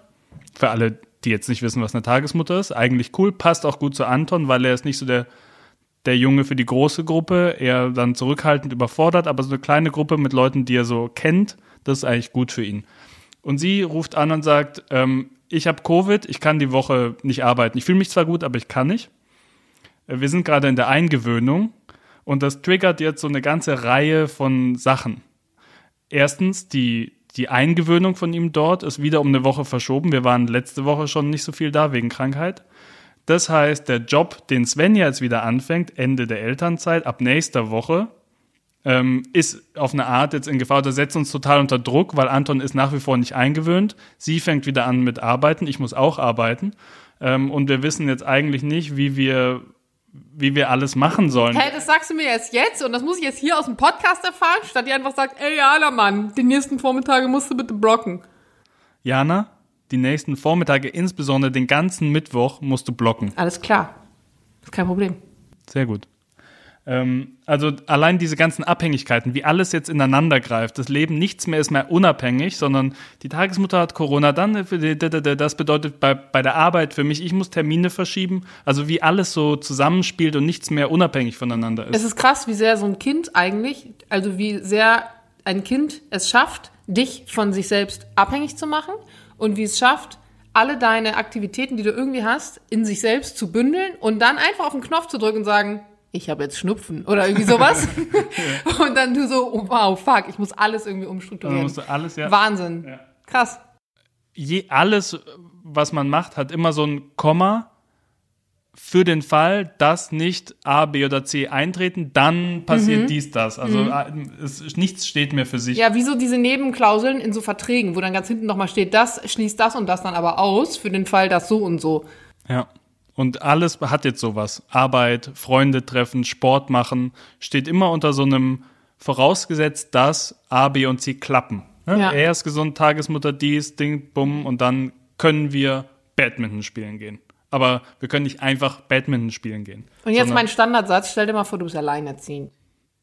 Ja, ja, ich denke darüber sehr viel Ich nach. denke da auch extrem viel Ja, drüber ja. nach, seitdem es Anton drüben gibt. Und ich denke immer so, Ja. ihr seid halt trotzdem zwei Leute, so Performance-Leute so, die auch immer den großen Freundeskreis haben, die Familien haben, die Leute haben, die weit weg wohnen, die sie sehen wollen, die aktiv sind. Und dann, äh, Sven ja jetzt auch noch wieder anfängt zu arbeiten und trotzdem irgendwie euch beide habt und ein großes Netzwerk. Aber ich denke mir nur so, stell dir mal vor, du bist halt so eine alleinerziehende Mutter von zwei Kindern in Berlin-Marzahn, verdienst Mindestlohn, dir geht's finanziell vielleicht nicht ganz so gut, jetzt Energie, Dingsbums, dann krank. Also, es ist krass. Es ist wirklich krass. Und dann denke ich ehrlicherweise oft drüber nach, will ich das überhaupt? Warum würdest du das wollen? Also, wa- also warum würde ich immer Kinder wollen? Ach so. Also ich meine, also ne, ich meine jetzt nicht, ich will jetzt nicht nach Berlin-Marzahn, aber je häufiger ich äh, Freunde von mir erlebe, die Eltern geworden sind, die genau diesen Struggle haben, also dass sich alles in diesem einen Kind bündelt, was so Organisation angeht, je öfter denke ich mir, eigentlich bin ich froh, dass ich nur Patentante bin und Anton, wenn er einen schlechten Tag hat und dann irgendwie rumnörgelt, nach zwei Stunden einfach wieder rübergeben kann und sagen kann, Leute, er ist schlecht drauf, hier hast du es zurück, so ungefähr. Hört sich mega hart an, aber, aber vielleicht bin ich auch einfach Vielleicht bin ich noch nicht so weit, aber andererseits sagen dann alle, man ist nie so weit. Es gibt so nie den perfekten Zeitpunkt. Aber ich finde es schon krass. Ich finde, man muss es philosophisch sehen. In deinem Leben hat sich bis jetzt alles immer um dich gedreht. Wie so das Planetensystem um die Sonne. Ne? Und du hast auch dein Leben immer um dich selber herum aufgebaut. Und du sozusagen betrachtest dich selber auch irgendwie so. Und, Und- bei jedem Mensch erst, wenn er Eltern wird, ist es Und andersrum. erst wenn man Eltern wird, gibt es jemand anders und du wirst von dem, worum sich alles dreht, zu etwas, was sich um was anderes dreht. Das passiert schon so ein bisschen in der Partnerschaft, so in so Ansätzen, aber eigentlich erst, wenn man Kinder hat, wird man eine andere Art von Körper. Ne? Also so ganz metaphysisch gesprochen. Und das ist schon eine extrem aufregende Erfahrung. Ich bin ja ein sehr neugieriger Mensch. Also für mich ist das eine super spannende Sache, einfach mich dabei zu beobachten, meine Wahrnehmung, mein Umfeld, alles, was ich tue, äh, alle Leute, wie sie auf mich reagieren, das alles zu beobachten und zu merken, okay, das ist so ein Kapitel im Leben, das dazugehört, was fast alle Menschen vor mir oder alle Menschen in den Erzählungen und in den Büchern und so weiter irgendwie erlebt haben und was eben auch ein Kapitel in dem Buch des Lebens ist. Und das finde das, genau das ist der Punkt, das sehe ich nämlich nicht so. Es ist nicht ein Kapitel, denn wenn du sagst, ich werde Mutter, wirst du nie wieder nicht Mutter sein. Es ist also nicht nur ein Kapitel, sondern es schreibt halt in einer Art und Weise die Geschichte schon sofort zu Ende. Du wirst dann, den Rest deines Lebens wird sich alles um diesen anderen Mensch oder Menschen, wenn du mehrere Kinder hast, drehen und du wirst es nicht rückgängig machen. Du wirst nie wieder dahin zurück. Du wirst nie wieder der sein, den du vorher warst. Das finde ich so krass. Ja, aber es ist auf eine Art auch eine Illusion, vielleicht, vielleicht sage ich jetzt, weil ich es nicht weiß, zu glauben, dass man immer der Hauptdarsteller in seinem Film sein kann, auch im hohen Alter noch, wenn man sich entscheidet, keine Kinder zu haben. Ne? Auf eine Art wirst du ja zum Nebendarsteller in der Geschichte ähm, oder zur Supporting Role, wie man das im Englischen sagen würde, was besser passt. Ähm, aber was ist denn, wenn man ohne Kinder alt wird? Klar gehört dazu, dass deine Freunde wahrscheinlich. Hatten wir das Thema letztens schon mal im Podcast oder so? Irgendwie ko- kommt es mir so vor, als hätte ich da letztens schon drüber gesprochen.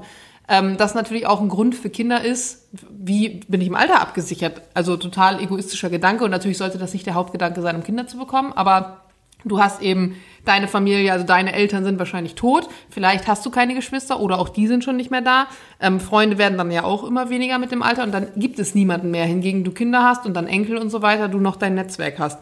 Trotzdem wird die Entscheidung, die du jeden Tag in irgendeiner Handlung triffst, immer in Bezug auf dich selbst sein und auf deine eigene Realität, die sich nicht um die Realität eines anderen Menschen dreht, in dem Sinne. Insofern, warum würdest du jetzt sagen, glaubst du, ist man im hohen Alter, wenn man keine Kinder hat, nicht mehr Hauptdarsteller seiner eigenen Geschichte? Also welche Situation könnte es geben, wenn du gesund bist, in der du Nebendarsteller bist? Das ist die Art von Gedanken, die man anfängt zu formulieren und auf der halben Strecke merkt, Moment, das führt nirgends hin. Also ich habe keine Ahnung, warum man nicht mehr Hauptdarsteller in dem Buch oder in dem Film seines Lebens sein sollte, wenn man keine Kinder hat. Ich habe das einfach irgendwie so gesagt, ohne mir darüber Gedanken zu machen. Aber ich meine, auf eine Art bist du irgendwann im Altersheim und ich meine, du bist ne, auf dem Abstellgleis des Lebens, Aber das, irgendwie das, im da, wenn ich Pflegefall da oder auch bin, wenn ich Kinder habe, wenn ich da auch im Altersheim bin, Ja, dann klar. weißt du, dann, ist dann kommt es aufs Gleiche hinaus. ja. Aber es ist halt schon ein Unterschied, ob ich jetzt zum Beispiel ähm, ein Bossmann bin und 50 und sag so, jetzt lass mich auszahlen und tschüss, Friends. Und ähm, dann hast du aber noch vielleicht so einen äh, 14-jährigen Jan zu Hause, um den du dir Gedanken machst und was macht er im Leben. Oder bist halt 50 und da ist aber keiner. Und vielleicht bist du auch Single. Und, ähm, na, also, wie kamen wir jetzt dahin? Ich bin gerade so ein Ah, von bisschen. meinem Lowlight. ähm, Tagesmutter Corona, Ah, genau. tralalalala. Ja. Ähm. So, das heißt, dein Lowlight ist diese Orga-Geschichte. Ja, also zu spüren, dass man so verwebt ist jetzt mit diesen ganzen, mit der Tagesmutter und, und also dass alles so zusammenhängt, dass wenn da drüben ein Sack Reis umfällt, muss ich Ja. Mittwochs Termine verschieben und das einfach so Automatismen sind, die jetzt stattfinden und man ja so abhängig ist von all, von seiner Umgebung auf einmal. Man ist sehr abhängig von seiner, man ist auch abhängiger vom Wetter, äh, weil ich kann mir alles anziehen, aber Anton zieht sich nicht so gerne Schuhe an zurzeit. Also kann man mit ihm nicht so viel vor die Tür gehen, äh, wenn Shitwetter ist. Also man ist so viel mh, fühliger und viel abhängiger von seiner Umgebung, sowohl menschlich als auch natürlich. Aber führt es nicht auch irgendwie dazu, dass man die Umgebung mh, viel sensibler wahrnimmt als vorher? Jetzt zum Beispiel Faktor Wetter. Mhm. Also du machst dir ja dann viel mehr über Sachen Gedanken, zum Beispiel auch mit dem Kindergeburtstag muss ich dran denken, als Mhm. wir seinen Geburtstag draußen feiern wollten. Wie wird denn das Wetter und so weiter und so fort? Und eigentlich, ge- gerade bei unseren Jobs, wo man auch viel drinnen ist und viel im Büro oder so, hat man das Gefühl, man kriegt gar nicht mehr was von der realen Welt da draußen mit, aber hast du ein Kind, auf einmal schon. Ja, voll. Aber irgendwie auch schön. Äh, man ist so ein bisschen nicht mehr in seinem Selbstverwirklichungstunnel ne? oder in seinem Konsumententunnel oder in den ganzen ähm, modernen Tunneln, in die wir so sind. Selbstdarstellung, Instagram, da, da, da. Man wird da aus allen Dingern rausgerissen und man ist auf ganz fundamentale zurückge äh, Sachen zurückgeworfen. Essen, habe ich irgendwie eine Avocado im Kühlschrank. Geil. Habe ich drei Tage hintereinander eine Avocado im Kühlschrank, das ist auch wieder nicht geil. Also was, was, so, was, was möchte Anton essen? Was möchte, so, man ist so auf ganz viele, ganz greifbare Sachen auch wieder Stimmt. zurückgeworfen. Er mag, das weiß ich auch noch, letztens kam ich rüber, aber er mag momentan nicht so gern Warmes. So, dann wird halt das Essen, was eigentlich, was man warm isst, wird dann kalt stehen gelassen oder irgendwie sowas, ne? Oder ganz am Anfang, noch als er noch kleiner war oder in Sri Lanka, er mag nicht so gern Stücke. So, dann muss es irgendwie pampig haben. Also, so, so mini. Und auf eine Art und Weise will man ihm ja auch dann alles recht machen. Du willst halt, dass der dann sein kaltes Essen oder sein Essen ohne Stückchen oder was auch immer. Man will diesem kleinen Mensch auch irgendwie das Gefühl geben, jeder deine Bedürfnisse wird gesehen und ohne ihn natürlich zu verhätscheln, das machen wir auch nicht, aber krass. Wir wollen nicht abdriften zu einer Baby-Kinder-Folge hier gerade. Ja, Was wollen denn die Leute? Warum können die Leute, die diesen Podcast jetzt hören, uns nicht einfach sagen, was sie gerne hören Das wollen? werden sie. Wir sind doch beide so Typen, die liefern doch einfach, was, was gebraucht wird. Wir sind doch Leute, die gerne geben. Was wollen die, Jana? Ja, vielleicht hätte ich Was wollen vorher, jetzt hören? Ich hätte vorher einen Fragesticker machen sollen und fragen sollen, was, was wollt ihr Lukas fragen? Vielleicht müssen wir doch irgendwann einen zweiten Podcast aufnehmen. Vielleicht, aber ich hatte eigentlich gesagt, das ist der letzte. Weißt du, ich bin jetzt bei vielen Menschen im Ohr. Ja. Das ist ja schon allein irgendwie creepy. Ja. Im Ohr von jemand anders zu sein. Mhm. Und dann da drin zu sein und sich so umzuschauen, mit den Schultern zu sagen, ich weiß auch nicht, was ich hier jetzt mache. Sagt, mir- sagt mir doch, was ihr wollt. Aber ich geb's euch. Wollt ihr was über meinen Beruf, über mein Kind? Wollt ihr was über, keine Ahnung. Ich glaube, die, die Kombi finden sie eigentlich ganz gut gerade, die wir hatten. Wir haben ja alles so ein bisschen abgedeckt. Wie ist denn das, wenn du, ähm, so machst du manchmal so Keynote-Speaking oder hast du so beruflich, also du bist ja jetzt auch nicht unerfolgreich, muss man sagen, in deinem Job. Du kannst deinen Job gut. By the way, was machst du eigentlich? Haben wir Zeit für einen zweiten Podcast? Lu- Lukas, ich sage mal, Lukas macht so Datenanalyse und dann schreibt er mit künstlicher Intelligenz Programme und Algorithmen für große Firmen, um äh, Nutzerverhalten zu erkennen. Zum Beispiel. Aber ich bin natürlich mittlerweile auch in so einer Rolle, der das alles gar nicht mehr so viel selber schreibt. Ich habe auch mit Programmierern und Fachleuten und Data Scientists zu tun. Ah, genau, Data Scientist ist Ja, das ja. Fachwort. Das steht auch bei dir bei LinkedIn, ne? Ja, Data Science Project Manager mittlerweile. Ah, cool, Weil ich so viele Data Scientists um mich rum habe, die so viel besser sind als ich und ich halt in dieser Projektleiter, Kommunikation, Management-Rolle reingeschubst wurde oder reingestolpert bin, dass ich das jetzt einfach, wie man so schön sagt, ohne, dass ich das halt nicht mehr selber mache. Ja, praktisch. Ja. Ist gut. Ja, aber also ich arbeite gern mit so Leuten zusammen, die richtig viel auf dem Kasten haben. Und mach selber so das Gesabbel drumherum. Also wir, wir merken schon, du kannst alles ganz gut bedienen. Also ich bin auf jeden Fall dafür, für den Fall, dass Julian nochmal krank werden sollte. Nee, weißt du, was das Geilste ist? Wir sind gerade mal bei ich- einem Lowlight. Ich habe zwei Highlights Warte mal und zwei kurz. Lowlights vorbereitet. Wenn ich mal krank werde und Julian hat keinen Gegenpart, dann müsst ihr beide mal zusammen einen Podcast aufnehmen. Und auf den wäre ich nämlich richtig krass gespannt. Und jetzt möchte ich kurz Der heißt dann Schwabing. Schwabing, Schwabing spricht. Schwabing. Ich bin in Schwabing groß geworden. Ich weiß nicht, wo Julian groß geworden ist. Irgendwo im Elfenbeinturm in München. Ich weiß nicht genau wo, aber auf jeden Fall da irgendwo. Schwabing der 80er übrigens nicht das Schwabing von heute. Das war damals noch Kneipen und Rough und da wurde irgendwie geraucht und äh, das war irgendwie noch, ne, München war damals noch so wie Berlin heute. Genau, hast du diese München-Doku geguckt? Ja, die hören wir nämlich Nee. empfohlen. Ähm, mit, äh, wie heißt der denn? Oh man. So eine Doku über das frühere München, Mhm. wie up and coming das irgendwie war und dass da alle da waren, die Stars und so. Und ich habe die angefangen und ich fand sie direkt scheiße. Ja, ja, aber meine Eltern reden auch so von München aus dieser Studentenzeit damals und so. Da sind Sachen passiert, die klingen sehr berlinerisch äh, heute. Okay. Ja. Jetzt kommt die wichtigste Entscheidung des Tages. Wir sind jetzt bei einer Stunde. Das heißt, offiziell hast du jetzt praktisch die Länge an Minimum, die wir aufnehmen, geknackt. Also du hast das erfolgreich gemanagt, dieses Level. Du bist jetzt ein Level höher. Du darfst nämlich jetzt entscheiden. Möchtest du noch High- und Lowlight vortragen und uns eigentlich noch ein bisschen mehr teilhaben lassen an dem Lukas? Oder sagst du, ich bin eigentlich froh, ich bin eigentlich nur eingetreten und ähm, habe jetzt gleich noch ein Data Scientist Project zu managen und deswegen läuten wir jetzt den Schlussgong ein. Ich mache noch ein bisschen warum, weil wir wahrscheinlich ein paar Sachen noch rausschneiden müssen vorne, wo Sachen an der Tür geklingelt haben und so weiter. Okay. Und vielleicht auch schneiden wir noch so den Gender, 20, den Gender 20 Minuten. Lukas redet sich um Kopf und Kragen beim Thema Gender Pay Gap. Wenn ihr bis hierhin gehört habt und ihr habt den Gender Pay Gap doch gehört, dann, äh, dann habe ich ihn überredet, dass wir es drin lassen. Die meisten deiner Zuhörer, insbesondere Zuhörerinnen, sind wütend bei Minute 20 ausgestiegen und haben auch den Podcast jetzt ababonniert. Nee, das glaub glaube ich nicht, weil die haben alle die Streitfolge bis zum Ende durchgehalten. Mhm. Und wenn jemand die Streitfolge bis zum Ende durchgehalten hat, dann schafft er auch diese Folge. Okay. Dann machen wir jetzt den Cringe-Cast hier zu Ende. Gut. Let's go. Also, äh, ich gehe zu den Highlights. Highlight Nummer eins, Papa-Phase von Anton. Anton hat wieder eine Papa-Phase. Warum? Mhm. Ja, ich weiß. Ja, warum? Svenja war krank, ähm, hat sich in ein anderes Zimmer gelegt, um zu schlafen. Ich habe zwei Nächte mit ihm gemacht. Er hat nachts sehr viel geschrien. Er hat irgendwie Albträume zurzeit. Er wacht oft auf und schreit. Wahrscheinlich bisschen Zahnweh, aber wir haben es auch mit Ibo probiert, hat nichts geholfen. Also wahrscheinlich hat er Albträume von so einer Entwicklungsphase einfach. Wahrscheinlich hat er nachts vor Sachen Angst und dann braucht er ganz viel Körperkontakt. Dann kuschelt man sich mit ihm so, hält ihn fest, dann schläft er wieder ein. In dem ganzen Prozess schläft man halt selber nicht so viel, aber man opfert sich so schön auf für auch fürs Team, für die Familie, für ihn. Ähm, und man hat, man gewinnt so ein bisschen so einen Heldenstatus, weil die andere Person, also Svenja in dem Fall, natürlich super dankbar ist, dass sie einfach mal durchschlafen kann, um gesund zu werden. Und man hat selber aber irgendwie, man hat gekämpft, man ist müde, man hat Ringe unter den Augen, man kommt nicht mehr klar, aber man hat halt also das Team gestützt. Und man kriegt es zurück in Form von einer Phase, wo Anton, wenn ich gehe, halt fragt, Papa, Papa, wo ist Papa? Und der dann also sich so, so, so freut, wenn man abends nach Hause Ja. kommt oder nachmittags wieder nach Hause kommt von der Arbeit. Und das ist so schön, so auch ähm, so geben zu können und dann auch irgendwie so Das zurückzubekommen. Und das ist das große Highlight.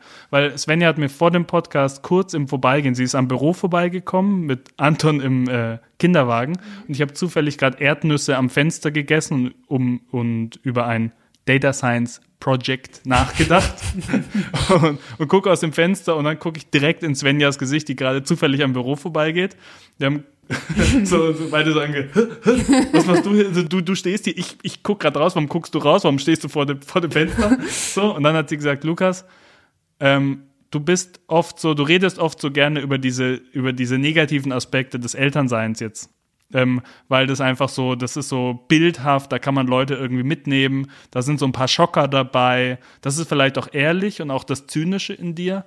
aber sag doch auch mal was Schönes, weil ähm, Finde ich geil. Jetzt wissen wir alle, woher das kommt. Ich habe mich Genau. gerade schon gewundert, ob du bestimmt mit diesem Podcast einfach so die Daddys einfach abholen willst. Aber wir wissen, okay, Svenja hat da die Zügel in der Hand gehabt. Aber Finde es ich mal stimmt ja auch. Stimmt ja auch. Ja. Ich finde, die negativen Sachen sind, also die negativen Änderungen, die das Kind in dein Leben bringt, die sind einfacher zu erklären. Die positiven sind ja auch ein bisschen mystisch. Oder wie ich auch gesagt habe vorhin, das nächste Kapitel im Buch des Lebens. Ja, das ist ja einfach für jemand, der da nicht ist, halt null greifbar. Jeder, der Kinder hat, sagt, ich weiß genau, wovon er redet. Das ist Mhm. einfach so, das ist dann halt Next Level. So, da, da, das, alte, das alte Kapitel geht zu Ende, man spürt es auch, das neue Kapitel kommt, das ist halt alles anders. Ja, das ist Ähm, wie, als wenn du so ein Special-Feature freigeschaltet hast, wovon du aber vorher nicht weißt, dass es dieses Feature gibt. Das heißt, du kannst vorher auch nicht sagen, oh, ich hätte das voll gerne, sondern du schaltest es halt entweder durch Zufall frei und merkst dann, krass, jetzt ist alles anders und das funktioniert jetzt so und so. Oder du schaltest es halt nicht frei, dann wirst du aber nicht zu den anderen Features gucken und sagen, also ne, was, was ich meine, sondern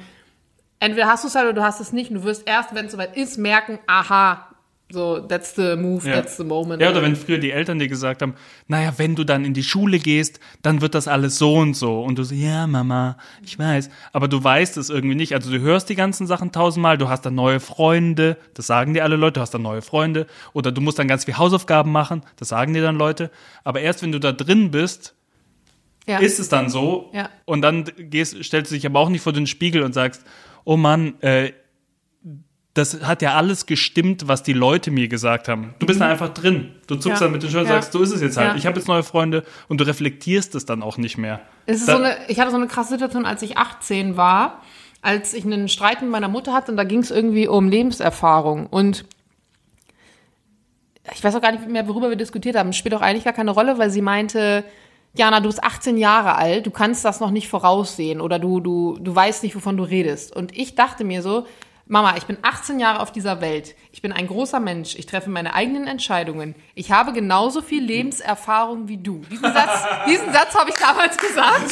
Ja, ja, aber das ist also nie, das, äh, kur, kurzer Einschub, nie glauben Menschen mehr alles gecheckt zu haben, als Ja. in dem 18 bis 16, 20 ja genau, so, ja. 16 plus minus 3. Ja. Ja, ja. Und jetzt bin ich 28 und weiß, oh yeah, you were so wrong.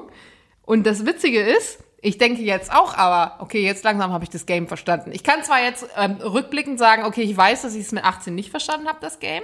Habe jetzt das Gefühl, jetzt habe ich es ungefähr verstanden. Aber mit 18 dachte ich ja auch, naja, ich weiß, mit 16 dachte ich, ich habe es verstanden, aber in Wahrheit habe ich es jetzt erst verstanden. Das heißt, vielleicht werden wir an jedem Punkt in unserem Leben denken, wir haben das Game verstanden und jedes Mal werden wir wieder feststellen, zehn Jahre später, ey, damals warst du noch jung mit 30, guck mal, jetzt bist du 50, Mhm. so, und dann bist du irgendwann 80 und denkst, ach guck mal, mit 50 dachte ich, das Leben wäre, weißt du, wie ich meine? Ja. Das ist total, und bis übrigens heute wird mir dieser Business Spruch, Talk. Ja, ja, behalte deinen Spruch kurz. Business Talk, die eine Sache, die mir nicht in mein Team kommt oder Leute, die ich nicht einstelle, sind immer Leute, die mit mir diesen Vibe geben, ich hab's gecheckt. Mhm. Weil erstens dieses gecheckt und dieses ich hab's es, was ist dieses es, was hast du gecheckt? Also jemand, der dir so diesen Vibe gibt von, wenn du mich nimmst, wenn du bei mir, wenn du, wenn du mich einstellst oder wenn du mich ins Team holst, dann hast du jemand, der es gecheckt hat. so So. überhebliche Überlegenheit äh, spielend, so. Genau, das ist der beste, das ist der beste Predictor, sagen wir, der beste Indikator dafür, dass jemand keinen Erfolg haben wird. Und woran merkst du das aber? Da? Also was ist der Vibe? Was genau ist der Vibe? Du, du, du laberst mit den Leuten einfach rum, eine Stunde. Am Ende ist jedes Jobinterview irgendwie so eine Art strukturiertes Rumgelaber. Und am Ende musst du dich einfach nur fragen, hat die Person diese Art von ähm, Demut vor der Komplexität von Sachen und eine Neugierde, die zu verstehen gehabt? Oder hatte der eher so eine, ähm, die Sachen sind alle nicht so komplex, Ah, äh, ja. Vibe und so richtig neugierig bin ich auch nicht.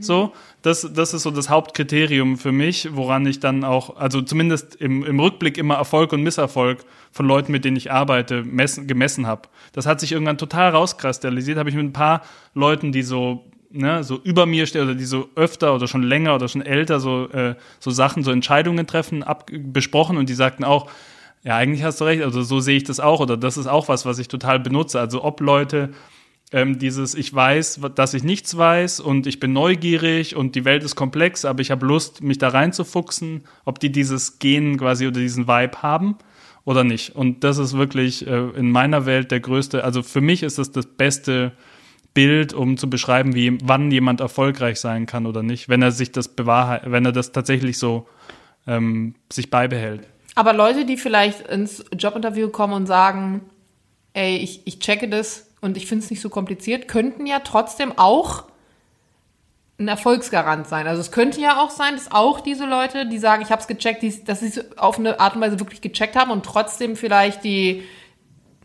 die Kapazität haben, die Aufgabe mit dir zu lösen.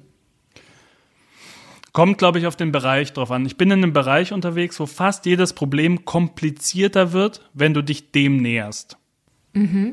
Und dann gibt es vielleicht Bereiche, bin ich kein Experte für, wo die Sachen, wenn du dich den Sachen näherst, dann leichter oder, oder weniger komplex werden. Vielleicht in so einem Bereich wie Kommunikation oder Marketing, weiß ich nicht, wo du vielleicht nicht so kompliziert denken solltest und dich nicht total einfuchsen solltest, sondern einfach die Sache auf die eine Sache runterbrichst. Ja. Apple macht ja auch so Werbung mit, fürs iPhone zum Beispiel, wo sie einfach nur, die machen, zeigen ein Foto in der, an der U-Bahn oder Bushaltestelle und sagen, wurde aufgenommen mit, dem, iPhone. Und dann unten, wer es gemacht So, hat, ja. Und dann, dann sagen sie nicht, wie viel Arbeitsspeicher hat es und wie viel dies, das. Sie sagen einfach nur, das Foto kommt von einem iPhone und da liegt es. Wobei sie auch nicht dazu sagen, dass du das dann auch noch dreimal bei Lightroom drin hattest und Photoshop und noch fünf unterschiedliche Layouts, ne? Also, das ist auch immer so ein bisschen. Aber gut, ich weiß, auf welchen Punkt du raus willst. Stimmt. Und da, da sind vielleicht Leute, die sagen, ich hab's gecheckt und die so, die kein Interesse an Komplexität haben, sondern an der Reduktion oder die die Vereinfachung so können. Äh, Einfach sagen, du musst nur das machen. Vielleicht gibt es Bereiche, wo Leute, die sagen, ich hab's gecheckt, du musst das machen. Ja, Vielleicht ist es Marketing. Ich, ich check's gerade, warum. Weil das eine ist Verhalten und das, also es ist beides ja Verhalten. Also sowohl Marketing als auch wenn du jetzt sagst, ich schreibe einen Algorithmus für den und den, um zu erkennen, was das Nutzerverhalten ist. Es, es geht ja in beiden Dingen darum, wie nehme ich etwas wahr, wie verhalte ich mich, wird ein Kaufreiz geschafft oder nicht oder klickt der jetzt darauf. Nur der Unterschied ist, dass bei dem, aus der Marketing-Sicht willst du den Kaufreiz erzeugen und du willst ihn nur verstehen, um daraus etwas zu bauen, was dich dann beeinflusst, etwas anderes zu machen. Also deshalb, du hast ja noch diesen Zwischenschritt. Warum, ne? Und ich glaube, deswegen ist es wahrscheinlich auf der Ebene so kompliziert. Vielleicht auch totaler Holzweg, aber die Leute wollen ja einfach nur ihre Wäsche aufhängen und dass dabei zwei sympathische Stimmen ihn so reinlabern. Mhm. Ähm, ich habe den Übergang geschaffen. Geil. Ich habe den Übergang zum hören. zweiten Highlight geschaffen. Ich habe ähm, letzte Woche bei einer Wäsche aufgehangen. du warst auf einem Holzsteg. Das muss ich überlegen. Warum, warum, warum gehe ich jetzt in meinem Kopf die letzten Wochen durch und frage mich gerade Tag für Tag, ob ich an dem Tag auf einem Holzsteg stand und oder Wäsche aufgehoben habe. Deswegen wird aus mir nie ein Radio- oder Podcast-Moderator oder Mensch, weil ich einfach zu schnell dann so abdrifte und dann nichts mehr sagen kann. Wie schaffst du es dann aber, jetzt nochmal, damit wir auch nochmal kurz final abdriften, wie schaffst du es dann, ähm, zu arbeiten und nebenbei ähm, zum Beispiel noch dir irgendeine Doku reinzuziehen oder noch einen Podcast zu hören und dann nebenbei analysierst du irgendwie, also wie kannst du das beides denn dann gleichzeitig? Das würde dann ja eigentlich nicht funktionieren, wenn du sagst, du lässt dich so schnell ablenken. Ich lasse mich davon von dir ablenken, weil du mir gegenüber sitzt und mir in meine Augen reinschaust und fragst, Holzsteg. Und mein Gehirn ist halt so, scheiße, Holzsteg. War ich auf einem Holzsteg? Was weiß sie, was ich nicht weiß? so. Äh, und ich, ich, frage mich gerade die ganze Zeit, wann war ich das letzte Mal auf einem Holzsteg? Okay. Und da ist irgendwas. Irgendwas ist das. Fällt mir in 15 Minuten Du ein. warst in Brandenburg, da erinnere ich mich auf jeden Fall dran. Da war ich nicht auf einem Holzsteg. Okay. Ich, wisst ihr, was ich jetzt gerade mache, Leute, während ich äh, hier sitze? Ich äh, nehme jetzt ein Video auf von Lukas Visage, damit ihr nachher, wenn wir dann einen Po- Post hochladen, kurz mal seine Emotionen dazu seht. Fühl dich aber überhaupt nicht von dieser fetten Kameralinse, die Jetzt habe ich hier dieses Mikro, da die Linse. Ich frage mich gerade, was machen meine Haare die ganze Zeit? So bin ich heute Morgen aufgestanden. Ich bin krank. Ich habe eine Aspirin-Komplex drin. Äh, Svenja hat gesagt, du kannst so auf keinen Fall. gesagt, Man sieht ich dich doch eigentlich gar nicht. Es ist ein Podcast. Es sei denn, ich nehme ein Video auf. Ich hab, du nimmst gerade ein Video auf. Ja, genau, deswegen. Das mache ich aber normalerweise ja nicht. Okay, Bescheid. Zweite, ähm, das zweite Highlight, Du, wollt, du hast gesagt, du hast eine Überleitung geschaffen. Und dann habe ich dich rausgebracht mit Holzsteg. weil wir auf dem Holzweg waren. Also, ich, äh, ich muss mich sammeln. Ich war bei einer Online-Schulung Gastvortragender zusammen mit meiner guten Freundin Svenja, die nicht meine Frau Svenja, eine andere Svenja ist, ähm, bei so einer Online-Schulung, wo Menschen über ein Jahr zum Datenanalysten ausgebildet werden, die darauf Lust haben. Das wird von der Arbeitsagentur mit gefördert. Das macht so eine junge Unternehmerin. Kiki heißt die. Ähm, die organisiert das. Die hat dafür so eine Firma. Und, ähm, und Das ist ein schöner Name, Kiki. Kiki, vor allem mit so einem deutschen Nachnamen, Kiki Wörl. Wörl. Oder, oder entweder Wörl da muss oder ich einfach an Wöhl. Dagmar denken, automatisch. Wörl oder Wöhl oder so. Aber also die Kombination ist gut. Und, ähm, und das sind, da sind so 20, 30, 40 Leute in dem Raum. Und ich war eingeladen mit ihr über. War es nicht eine Online-Geschichte? Ja, Warum Online-Raum. sind wir in dem Raum? Ach so, okay. Online-Raum. Äh, zu sprechen über Bewerbungstipps, weil die sind, die nähern sich nach diesem einen Jahr jetzt langsam der Phase, wo sie sich vielleicht auch mal bewerben. Die haben meistens so eine Karriereabzweigung genommen. Das heißt, die sind öfter ein bisschen älter oder hatten irgendwas zwischen was anderes gemacht und jetzt möchten, haben sie sich eben ausgebildet oder ausbilden lassen zum Datenanalysten.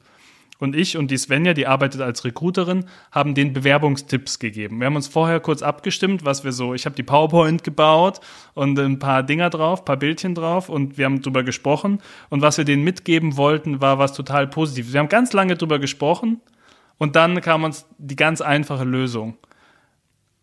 Ähm, fragt euch, wer ihr seid, was euch Spaß macht und versucht das sozusagen zu finden als Job und auch zu vermitteln im Gespräch, dass ihr auf eine gewisse Sache, Thema oder auf irgendwas total Lust habt. Also sucht euch den Job, der ohnehin irgendwie, der euch interessiert.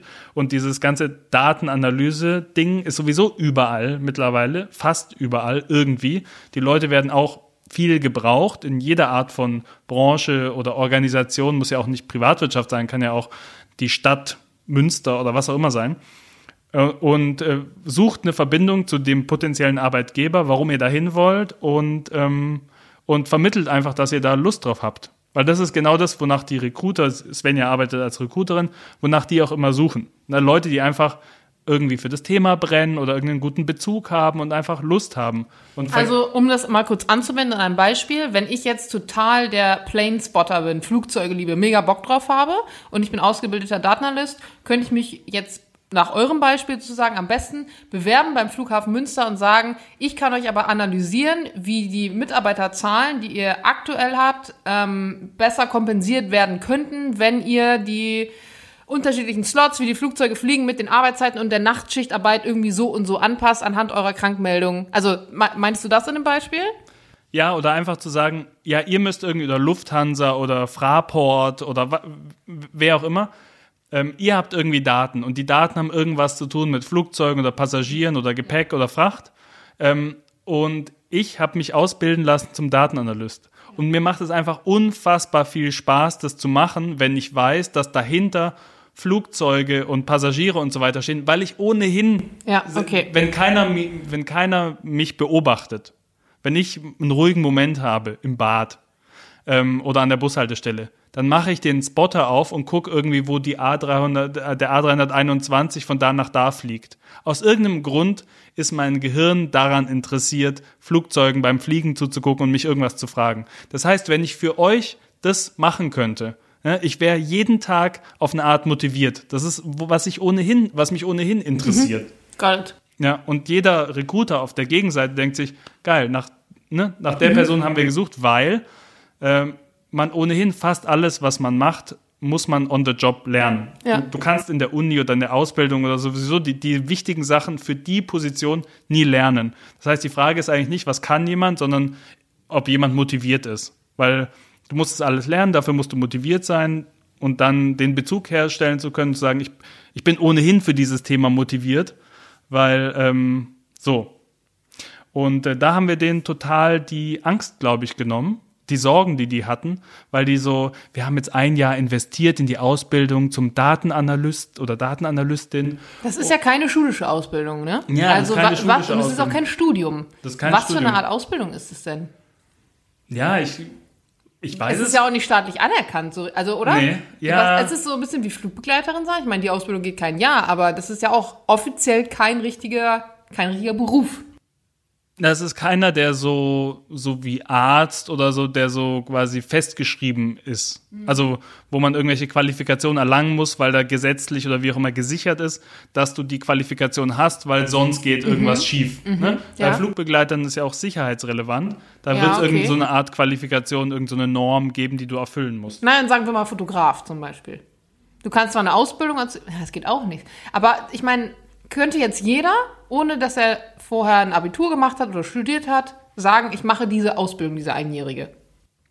Ja, also ich glaube, die, die die jetzt gerade machen, da finanziert die Arbeitsagentur das. Das Krass. heißt, die müssen in dem System der Arbeitsagentur irgendwie Klar, erfasst sein mhm. als Arbeitssuchende oder so. Und äh, dann kannst du auch, du kannst ein Privatunternehmen sein, was Leute ausbildet, dann bekommst du irgendeine Art, durch irgendeinen Schlüssel, irgendeine Art von Unterstützung durch die Arbeitsagentur, das zu machen. Und dann kannst du Leute, die irgendwelche Kriterien erfüllen, von der Arbeitsagentur dann sozusagen mit in deine Kurse nehmen und die dann in Anführungszeichen ausbilden.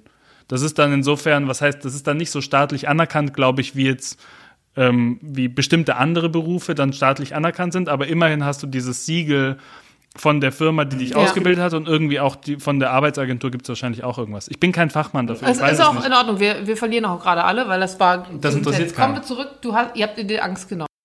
Genau, und das waren vor allem, was mich so überrascht hat, ich war nicht gut vorbereitet auf diese Art von sozusagen Teilnehmer.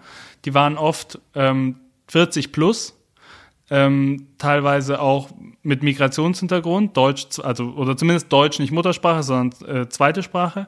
Ähm, und die ganz viele so, so Sorgen hatten im Sinne von, aber nimmt jemand denn so einen alten Sack wie mich denn noch? Oder voll viele stolpern schon über meinen Nach, über können meinen Vornamen nicht aussprechen und das verbaut mir voll oft irgendwie, glaube ich, berufliche Möglichkeiten oder so.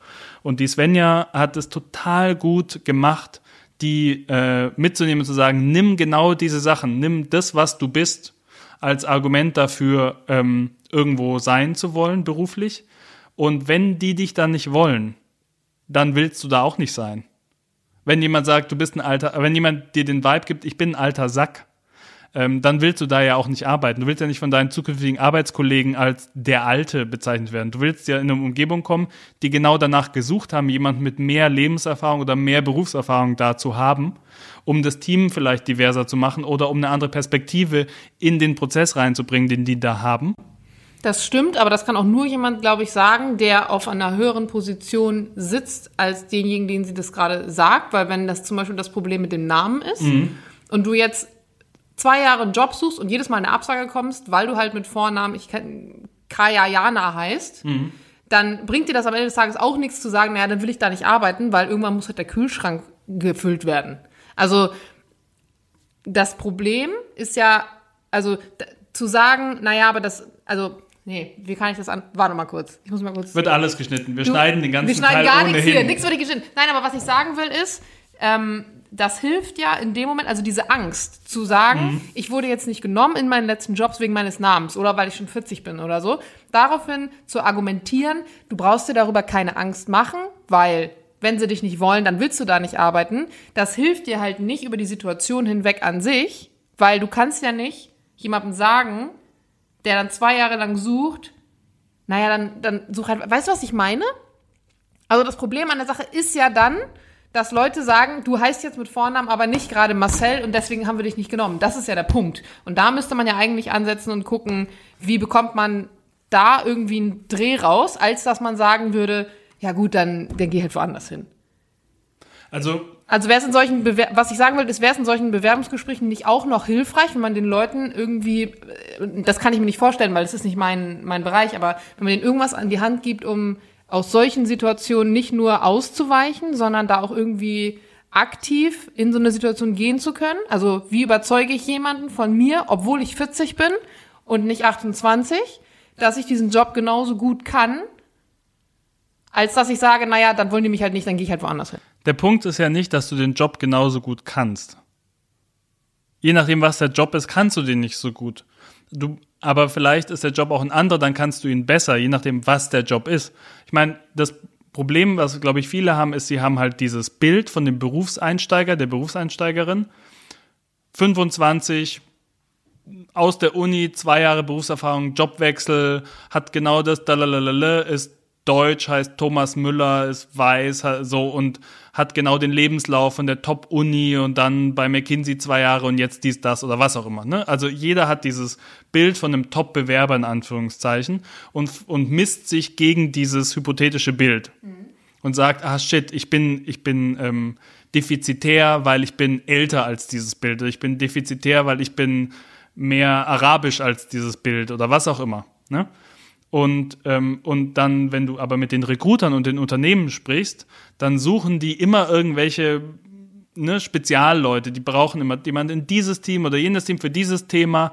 Fast nie haben die so einen ISO deutschen Thomas Müller vor Augen, der 28 ist und genau diese vier Boxen quasi einen Haken dran hat, sondern die suchen jemand, der in dieses Team passt und dieses Team ist ein bisschen so und da würde eigentlich gut passen, wenn jemand ein bisschen mehr Lebenserfahrung drinne wäre oder was auch immer. Also die, die suchen ja immer Spezialleute äh, und eigentlich nie so ein, so ein Standardmensch. Ja. Und Leute messen sich aber gegen so einen hypothetischen Standardmensch und sagen, ah, ich bin irgendwie alt, älter als das. Was, was, was mache ich damit? Und die, Aber die messen sich ja daran, aufgrund der Gegebenheiten. Also die, dieses Bild, dass sie, dass sie im Kopf haben, ich bin jetzt mit 40 und mit dem Vornamen Ali weniger wert als mit 28 mit dem Vornamen Thomas. Das kommt ja nicht einfach so in deren Kopf, sondern das kommt ja in deren Kopf aufgrund von Entscheidungen oder ähm, Situationen, die sie schon erlebt haben. ja, aber selbst äh, vielleicht, vielleicht auch nicht, aber kulturell, selbst wenn sie es nicht erlebt haben, haben sie kulturell den Eindruck, dass sie defizitär sind. In beiden Fällen ist ein schlechter Ratgeber die Sorge, was falsch zu machen im Bewerbungsprozess. Der gute Ja, okay. Ratgeber ist, was kann ich richtig machen? Und das heißt, zu erkennen und rauszuschälen, was ich bin, was meine sozusagen berufliche Persönlichkeit ist, was sind meine Interessen, wohin geht mein, wohin geht meine Aufmerksamkeit, wenn ich Zeit für mich habe, was interessiert mich ohnehin, womit kann ich unendlich viel Zeit verbringen, was, was hat mir immer schon Spaß gemacht? Oder wozu habe ich einen Bezug?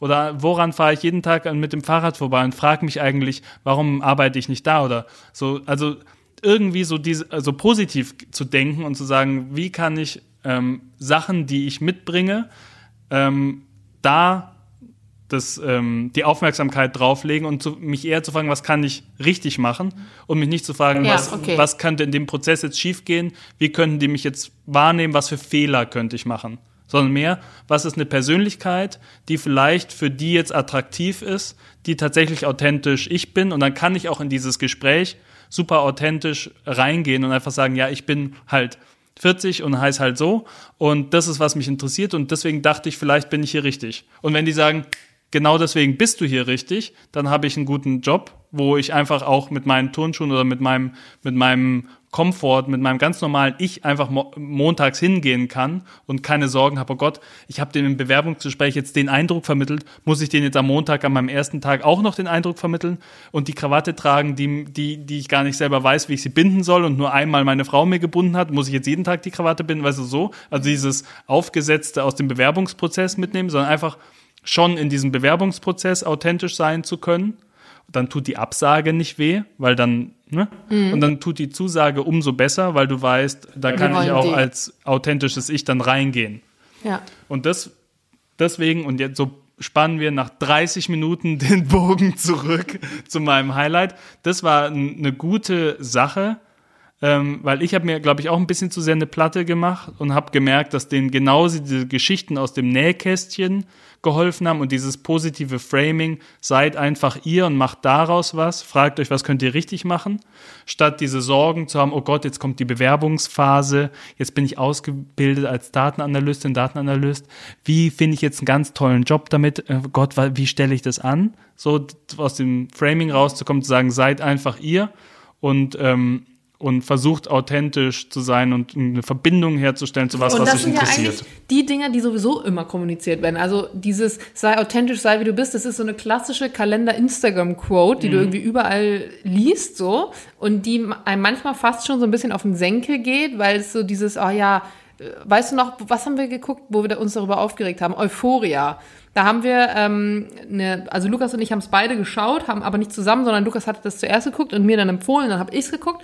Und ähm, da gibt es eine Situation, in der ein, äh, ein, ein Mädchen, was dick ist, also was die Gesellschaft als dick definieren würde und die auch in der Serie als die nicht schöne Freundin dargestellt wird von ihrer Gang, in der praktisch immer wieder ähm, vor ihrem inneren Auge diese klassischen Insta-Beauties auftauchen, die dann sagen, aber fühl dich doch gut, aber geh doch raus, aber steh doch zu dir selber, die aber alle so top wie aus dem Ei gepellt aussehen in ihrer Wahrnehmung. Und man dann sagt, ja, es ist halt auch einfach zu sagen, so äh, fühl dich gut, sei authentisch. Aber wenn du eben wie du schon gesagt hast, dann den Migrationshintergrund hast oder eben 40 bist und so weiter, dann, dann lebt sich das manchmal nicht so leicht. Und ich glaube, das darf man halt nicht vergessen, als wir oder ihr in dem Fall, die auf der anderen Seite saßen, die diesen Erfolg schon haben, die jetzt die beratende Position innehaben und dann sagen, ihr seid halt authentisch. So, weil manchmal ist es halt nicht so einfach, aber ich verstehe und so wie du es gerade dargelegt hast, ähm, hat es denen wahrscheinlich auch gut getan, es nochmal so zu hören und den auch nochmal so darzulegen, ihr sollt genommen werden als die Person, wie ihr seid, ohne diesen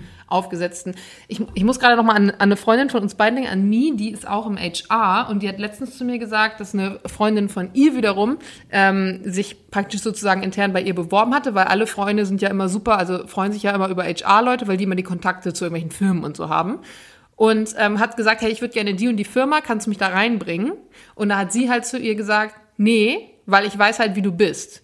Und ich habe eine Verantwortung gegenüber der Firma. Ich weiß, was die Firma will und ich weiß, dass es halt nicht kompatibel ist mit dem, was du gerade ähm, bietest. Und das zum Beispiel finde ich auch so schwer. Also diese Leute, die halt da sitzen im Recruiting auch teilweise, ne, sind dann, also die bekommen ja auch die Infos dann irgendwie zugespielt und viele Leute sind dann eben nicht authentisch vielleicht. Die sagen dann, oh, es ist alles gar kein Problem, super easy und hinterher haben sie das eigentlich natürlich gesagt im Bewerbungsgespräch, um natürlich einen guten Eindruck zu machen, um den Job zu kriegen. Und im Job ist es dann irgendwie doch ein Problem und doch mehr Effort und dann können sie vielleicht nicht die Leistung abrufen, die man eigentlich, von der man ausgeht, dass sie sie liefern. Und dann sind beide Parteien irgendwie unglücklich, weil der eine immer im Stress ist und der andere eigentlich eine andere Erwartungshaltung hatte. Und das bringt dich dann halt auch nicht voran. Also, ja. ja. Sei vorsichtig mit dem, was du dir wünschst. Ja, es könnte könntest, in Erfüllung gehen. Es könnte in Erfüllung gehen, ja. ja. Ja, mit diesem authentischen, ich weiß auch nicht, warum ich äh, ganz lange über das Thema Bewerbungsprozess nachgedacht habe und dann kommt bei mir so ein Allgemeinplatz raus. also irgendwie auch, auch seltsam. Vor allem einen, den ich, wie du, wie du sagst, den ich ablehne, wenn er mir medial um die Ohren gehauen wird. Ja. ja? Ich musste auch, ich frage mich auch mal, was müssen deine Followerinnen denken, wenn du sagst, ich ernähre mich nur von Bier und Chips? Klammer auf. Es stimmt, Jana Heinisch ernährt sich nur von Bier und Chips fast nur. Ab und zu macht sie noch so eine Insta-Story, glaube ich, wo so irgendwas mit Lachs und Avocado und so eine Bowl oder irgendwas ist. Aber ja, total oft esse ich Bowls, klassisch, ja, ganz, normal. Irgendwie so. Ich koche auch nie. Es gibt auch kein, kein Cooking-Highlight von mir. Ich backe auch nie und ich benutze auch nie mein schönes Nudelholz, was ich auf dem Antiquitätenmarkt gekauft habe. So, um das nochmal kurz klar aber, aber das ist doch irgendwie schwierig, weil du bist damit authentisch, weil das ist so. Mhm.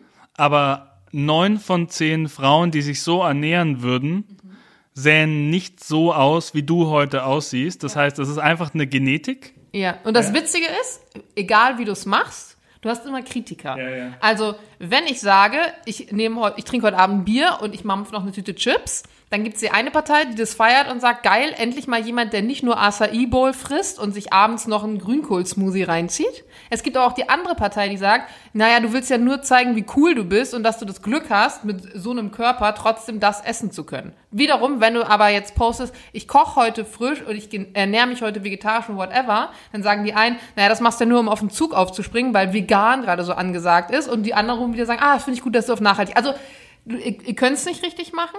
So ist es vielleicht auch mit der Authentizität. Also wann ist man überhaupt authentisch? Aber das ist eigentlich eine Frage, die sprengt jetzt den Rahmen, weil ich weiß nicht, wie viele uns überhaupt noch zuhören. Aber das finde ich eine spannende Frage. Wann ist man authentisch? Weil ich glaube, wir beide hatten auch mal die These aufgestellt, man ist eigentlich nur authentisch oder zumindest zuerst authentisch, wenn du jemanden wenn dir jemand egal ist. Weil wenn die, die Meinung von jemandem wichtig ist oder was er über dich denkt, dann wirst du dich immer so verhalten, dass du willst, dass der andere dich mag und sympathisch findet und dementsprechend Verhaltensmuster aneignen, die du vielleicht normalerweise nicht hättest und somit bist du unauthentisch, gerade so in so Dating-Phasen. Mhm.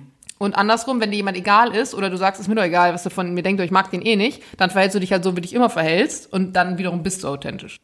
Ja. Ja, wir haben darüber ganz früh mal gebondet, dass wir beide so eine Typen sind, die so ein bisschen dieses Chamäleon-Gehen auch haben. Ja zu spüren, was ist hier die Umgebung, was wird hier erwartet, wie, wie, wie fühlen sich die Leute hier und dann eine Form und eine Farbe annehmen, die da dann reinpasst. Genau, also, ja. niemandem wehtut, äh, wird hier gerade ein Entertainer gebraucht, dann erzähle ich euch eine Story. Äh, wird hier gerade einfach nur gebraucht, dass man zuhört, dann höre ich zu. Und wo, da das, das ist so tief in der Persönlichkeit, dass man sich manchmal fragt, Was ist meine Persönlichkeit? genau, bin Ja. ich manipulativ, indem dass ich Oder so berechnend, bin? was ich vorhin gesagt habe, ne? genau. was manchmal einem dann Freunde oder, oder auch ja, Partner oder Familie irgendwie sagt, du, du bist da irgendwie manchmal berechnend oder ich empfinde das als manipulativ oder so. Ähm, oder oder ist man einfach authentisch in dem, dass man sich, ja, dass man den anderen auch geben möchte, was, genau, da, so. Und dann guckst du wieder so eine Serie über so einen Psychokiller. Und dann ist es genau, was sagen alle Psychologen und, und Profiler und Cops über den Killer, die sagen, der hat genau gespürt, was die Menschen brauchen und ihnen das gegeben. Mhm. So, und dann sind sie ihm verfallen und dann hat er sie im Keller in 100 Teile geschnitten oder keine Ahnung. Ja. So. Wie bei You. Hast du You geguckt? You? Ja. Nee. Nee, der Typ, der die Frauen stalkt und äh, man äh, hört es aber aus seiner Perspektive praktisch die Serie. Wenn, ich glaube, sie heißt You, aber bin gerade fest davon überzeugt. Musst du auf jeden Fall mal gucken. Gibt es mehrere Staffeln, wird aber nach hinten raus schlechter. Also es reicht eigentlich, wenn du dir die erste Staffel anguckst. Aber da ist es nämlich genau so. Der Typ, also der Erzähler ist ein allwissender Erzähler, aber aus seiner Perspektive, der dann aber manchmal so einen Bogen schlägt und dann zum Beispiel sagt, ich sehe, wie du in den Laden kommst. Die Bluse hat einen Knopf zu viel geöffnet. Du willst schon, dass man dich bemerkt, aber die Haare sind so und so, du willst nicht nuttig wirken. Also genau abcheckt, wer ist sie, was muss ich sagen, wie muss ich ihr, ah, will sie dominant, nee, lieber doch nicht. Und who knows, wer wir in einem anderen Leben wären, vielleicht, wenn wir anders, keine Ahnung, sozialisiert worden wären oder so. Ja, aber man ist medial ständig diesem Psychokiller ausgesetzt. Weil der ist so interessant, dass wir ihn aus Film, Funk, es gibt gar nicht so viele solche Psychokiller, ne? Aber gerade wir, die dieses Gen haben, sozusagen so ein bisschen anpassungsfähig ja. Mhm. zu sein, ein bisschen Chamäleon zu sein, so auch ein sensibel dafür zu sein, was die anderen jetzt erwarten oder brauchen und dann das auch geben zu wollen und das auch Spaß macht, ähm, wenn Sachen funktionieren, auch sozial funktionieren, ähm, dann doch immer wieder so einen Moment haben, wo man sich fragt, ah, was heißt das jetzt, wenn ich authentischer bin? Was bin ich denn dann? Oder was muss ich denn wollen? Ich will doch eigentlich nur, dass, dass es läuft, dass es keine Konflikte gibt und so. Jetzt sind wir an einem interessanten Punkt, eine Stunde 37. Ich habe jetzt zum ersten Mal das Gefühl, nicht mehr, ich habe ein Mikrofon Ja, vor danke. mir. Ich habe auf die Uhr geguckt vorhin, weil Und das Jana, war bei guckt, dir. und Jana guckt die ganze Zeit auf den Computer und denkt sich, shit, wir müssen Schluss machen, wir müssen Schluss Ich bin die machen. ganze Zeit am überlegen, wie man es schaffen kann, dass man die ersten 40 Minuten einfach wegschneidet und einfach hier anfängt. Weil jetzt hast du es langsam, man hat es auch in deinem Blick gesehen. Äh. Bei dir ist sozusagen die Klappe am Anfang so halb, war so auf Halbmast und du hast so, wer, wie, was sage ich und hm, und was kommt? Und deine Antworten waren so stockig und jetzt kommt man erst so in den Laberflow und jetzt Mhm. Ja, wird's ja. eigentlich erst spannend. Und ich finde es aber, das wiederum finde ich gerade authentisch, weil du also nee, du, du merkst, es ist eine andere Situation, als wenn wir in der Küche bei drei Bier sitzen, weil hier stehen zwei Laptops und die Mikrofone. Das heißt, andere Faktoren haben dich dazu verleitet, dich anders zu verhalten. Und du hast nicht einfach, weil wenn du jetzt wahrscheinlich, wie sonst auch, so aus der Pistole geschossen, labern könntest, obwohl es die gleiche Situation ist, würde ich mich wahrscheinlich fragen, wie kann das sein, dass er trotzdem in der Küche, wenn ihr nicht drei Laptops steht, genau sich so verhält? Also, es ist authentisch, dass du jetzt vielleicht am Anfang so ein bisschen den, den Stock im Arsch hattest. Hattest du nicht. Hast du eigentlich gut gemacht. Und ich würde mich, also es ist halt witzig, weil was wäre, wenn wir jetzt in irgendwann ein paar Wochen nochmal aufnehmen würden? Würdest du wieder ein bisschen brauchen, um reinzukommen? Oder könntest du dann, weil du schon mal in dieser Situation warst, dich schnell wieder in diesen Laberflash fallen lassen? Ich glaube, ich bräuchte nur noch die Hälfte der Zeit, die ich diesmal gebraucht habe, um reinzukommen, aber ich könnte nicht von 0 auf 100 wieder hier ankommen. Ja, das stimmt. Das glaube ich wäre realistisch. Ich glaube, was die Menschen da draußen auch noch inter- interessiert, ist, wo wir hier sitzen. Ich frage mich bei Podcasts nämlich immer, sitzen die in so einem schwarzen, abgedunkelten Studio mit so einem Studioaufnahmeleiter oder Leiterin gegenüber hinter so einer Glasscheibe? Obviously not, da der Paketbote ja hier geklingelt hat. Obviously haben wir auch keinen äh, Studioleiter, sonst wäre uns nicht passiert, dass mein Laptop noch Geräusche macht und deiner, beziehungsweise eigentlich Dual-Laptops ebenfalls, denn wir sind bei uns im Büro in unserem eigentlich sogenannten ähm, Meetingraum, der jetzt gerade kein Meetingraum ist, weil hier ganz viel Chaos ist, ganz viel Sachen rumliegen. Und äh, Lukas ist tatsächlich eigentlich ein Microsoft-Dude, der nutzt keinen kein Apple und somit hat er auch keinen Apple-Laptop hier. Und weil ich ja einen Apple-Laptop habe und wir mit sogenannten GarageBand aufnehmen, habe ich noch einen zweiten Laptop mitgebracht. Das heißt, ich bin hier vorhin mit einer riesengroßen Softshell-Tasche voll mit Kabeln und Mikros und Laptops hergekommen und das Ganze steht hier mitten im Chaos. Eigentlich müssten wir ein schönes Bild davon machen. Ähm, mit zwei Bier auf dem Tisch. Ja, alkoholfrei. Stör Störtebecker Freibier. Da sind zwei Betten aufgebaut. Da schlafen meine Mutter und ihre Freundin Sabine heute Nacht. Hast du gehört? Ich habe eigentlich versucht, genau darum drum zu gehen, indem ich gesagt habe, hier ist Chaos. Das ist jetzt witzig, weil ich habe genau versucht, das nicht zu sagen, dass hier zwei Betten aufgebaut sind, weil man könnte jetzt sagen, ist ja unser Büro, warum sind da Betten aufgebaut? Ne? Ist es erlaubt? Und jetzt hat Lukas das gerade gesagt, da Lukas hier im Hauptmietvertrag drin steht, denke ich mir, gut, wenn er jetzt die Entscheidung trifft und sagt, ist mir scheißegal, wir sagen, auf unserer Couch übernachten heute meine Mutter, dann ist das in Ordnung. Okay, aber ich wollte dich nicht in eine Situation bringen, deswegen äh, Jetzt bin ich gesagt. drin. Jetzt bist du in der Situation. Genau, die sind hier für irgendeine Filmkonferenz, irgendwas, glaube ich. Da hängt eine große Landkarte, so dreimal zwei Meter der Alpen, die meine Freundin, unsere Freundin Ina uns geschenkt hat, die bei der Auflösung der Bestände der Frankfurter Schule, an der sie arbeitet, die aus dem Geografiekeller geklaut hat. Die, es gibt keine Wohnung der Welt, wo diese dreimal zwei Meter oder viermal zwei Meter Karte reinpasst. Aber in unserem Büro, hohe Altbaudecken, passt es Passt. wunderbar. Jules alter Schrank. Sag, sag doch mal, Jana, was verbindest du mit Jules alten Schrank dahin? Also man muss erstmal dazu sagen, die Definition Schrank per se ist nicht Regal, Regal, Regal. Es ist ein äh, Regal. Und es ist ein, ähm, so ein, so ein Industrial Design Metallregal mit so Holzplankenböden, unterschiedlich angeordneten Regalböden von der Höhe. Also es entsteht so eine etwas unruhige Struktur. Und das Witzige ist, dass dieses Regal bestellt wurde ähm, und ziemlich lange gedauert hat, bis es geliefert wurde, sodass Jules schon fast aus der Wohnung wieder ausgezogen ist, aus seiner alten, bis dann das Regal da war. Denn Jules alte Wohnung war wirklich so weit von jeglichem Stil entfernt eingerichtet, dass ich gesagt habe, wenn ich hier öfter Zeit verbringen muss, weil wir beide uns zusammentun und sagen, wir sind ein Paar, dann muss, müssen sich hier ein paar Sachen verändern. Das heißt nicht, dass ich ihm damit seine Sachen wegnehmen wollen würde, wie das jetzt vielleicht manche denken würden, sondern es war wirklich da war keine Struktur, so dass ich gesagt habe, ich brauche ein Regal zumindest und wir das Regal angeschafft haben. Und als wir dann die beiden äh, Wohnungen zusammengelegt haben, beziehungsweise, naja, Jules seine Klamotten mitgebracht hat, haben wir gesagt, das Regal kommt hier ins Büro. Und äh, man muss auch dazu sagen, sowohl auch dieser kleine Tisch, der da steht, als auch die Fernsehkommode ist nämlich auch noch aus Jules Wohnung. Da. Und der alte Fernseher. Ja? Nee. Das ist ein, Das wir haben Jules- noch seinen großen Fernseher, der ist bei uns im Wohnzimmer. dann ist es dein Das ist, glaube ich, mein Fernseher, ja. Ja. Der ist nicht angeschlossen. Echt nicht? Und dann sitzen wir an einem Tisch, den wir.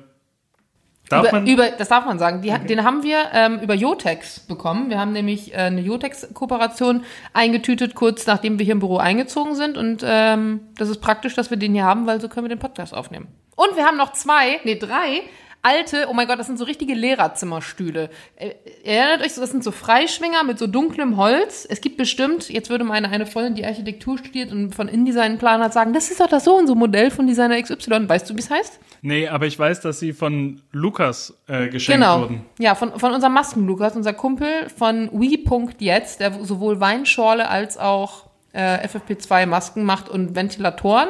Alle möglichen Dinge, die die Welt etwas bunter machen. Genau, schön. Und die, der hat uns diese Stühle hier geschenkt für diesen, für diesen Raum. Lukas. Wir müssen raus, die Leute hören äh, keine zwei-Stunden-Podcasts, oder? Aber es, es war mir ein Fest. Ich finde es gut, dass wir unter zwei Stunden jetzt bleiben. Ich bin mir gespannt, wer sich alles komplett reinzieht und weiß, was das Schlimmste ist. Normalerweise schreibt Julian immer die Folgenbeschreibung, also den jeweiligen Text zur Folge. Ich muss mir den Bums jetzt nochmal komplett durchhören und ich muss das auch nachher schneiden, weil Julian ja krank ist. Und ich habe keine Ahnung, was ich dazu schreiben soll. Ähm, aber gut. Der Tag ist noch jung, taufrisch. Ich mache jetzt unsere klassische Abmod. Die macht Julian sonst immer und ich versuche, dass ich es hinbekomme. Also ihr Lieben, abonniert uns, sagt, dass es uns gibt, gebt uns fünf Sterne bei Apple. Wir haben euch ganz arg lieb heute in Special-Folge mit dem Lukas und Der Jana. Dankeschön und Tschüss.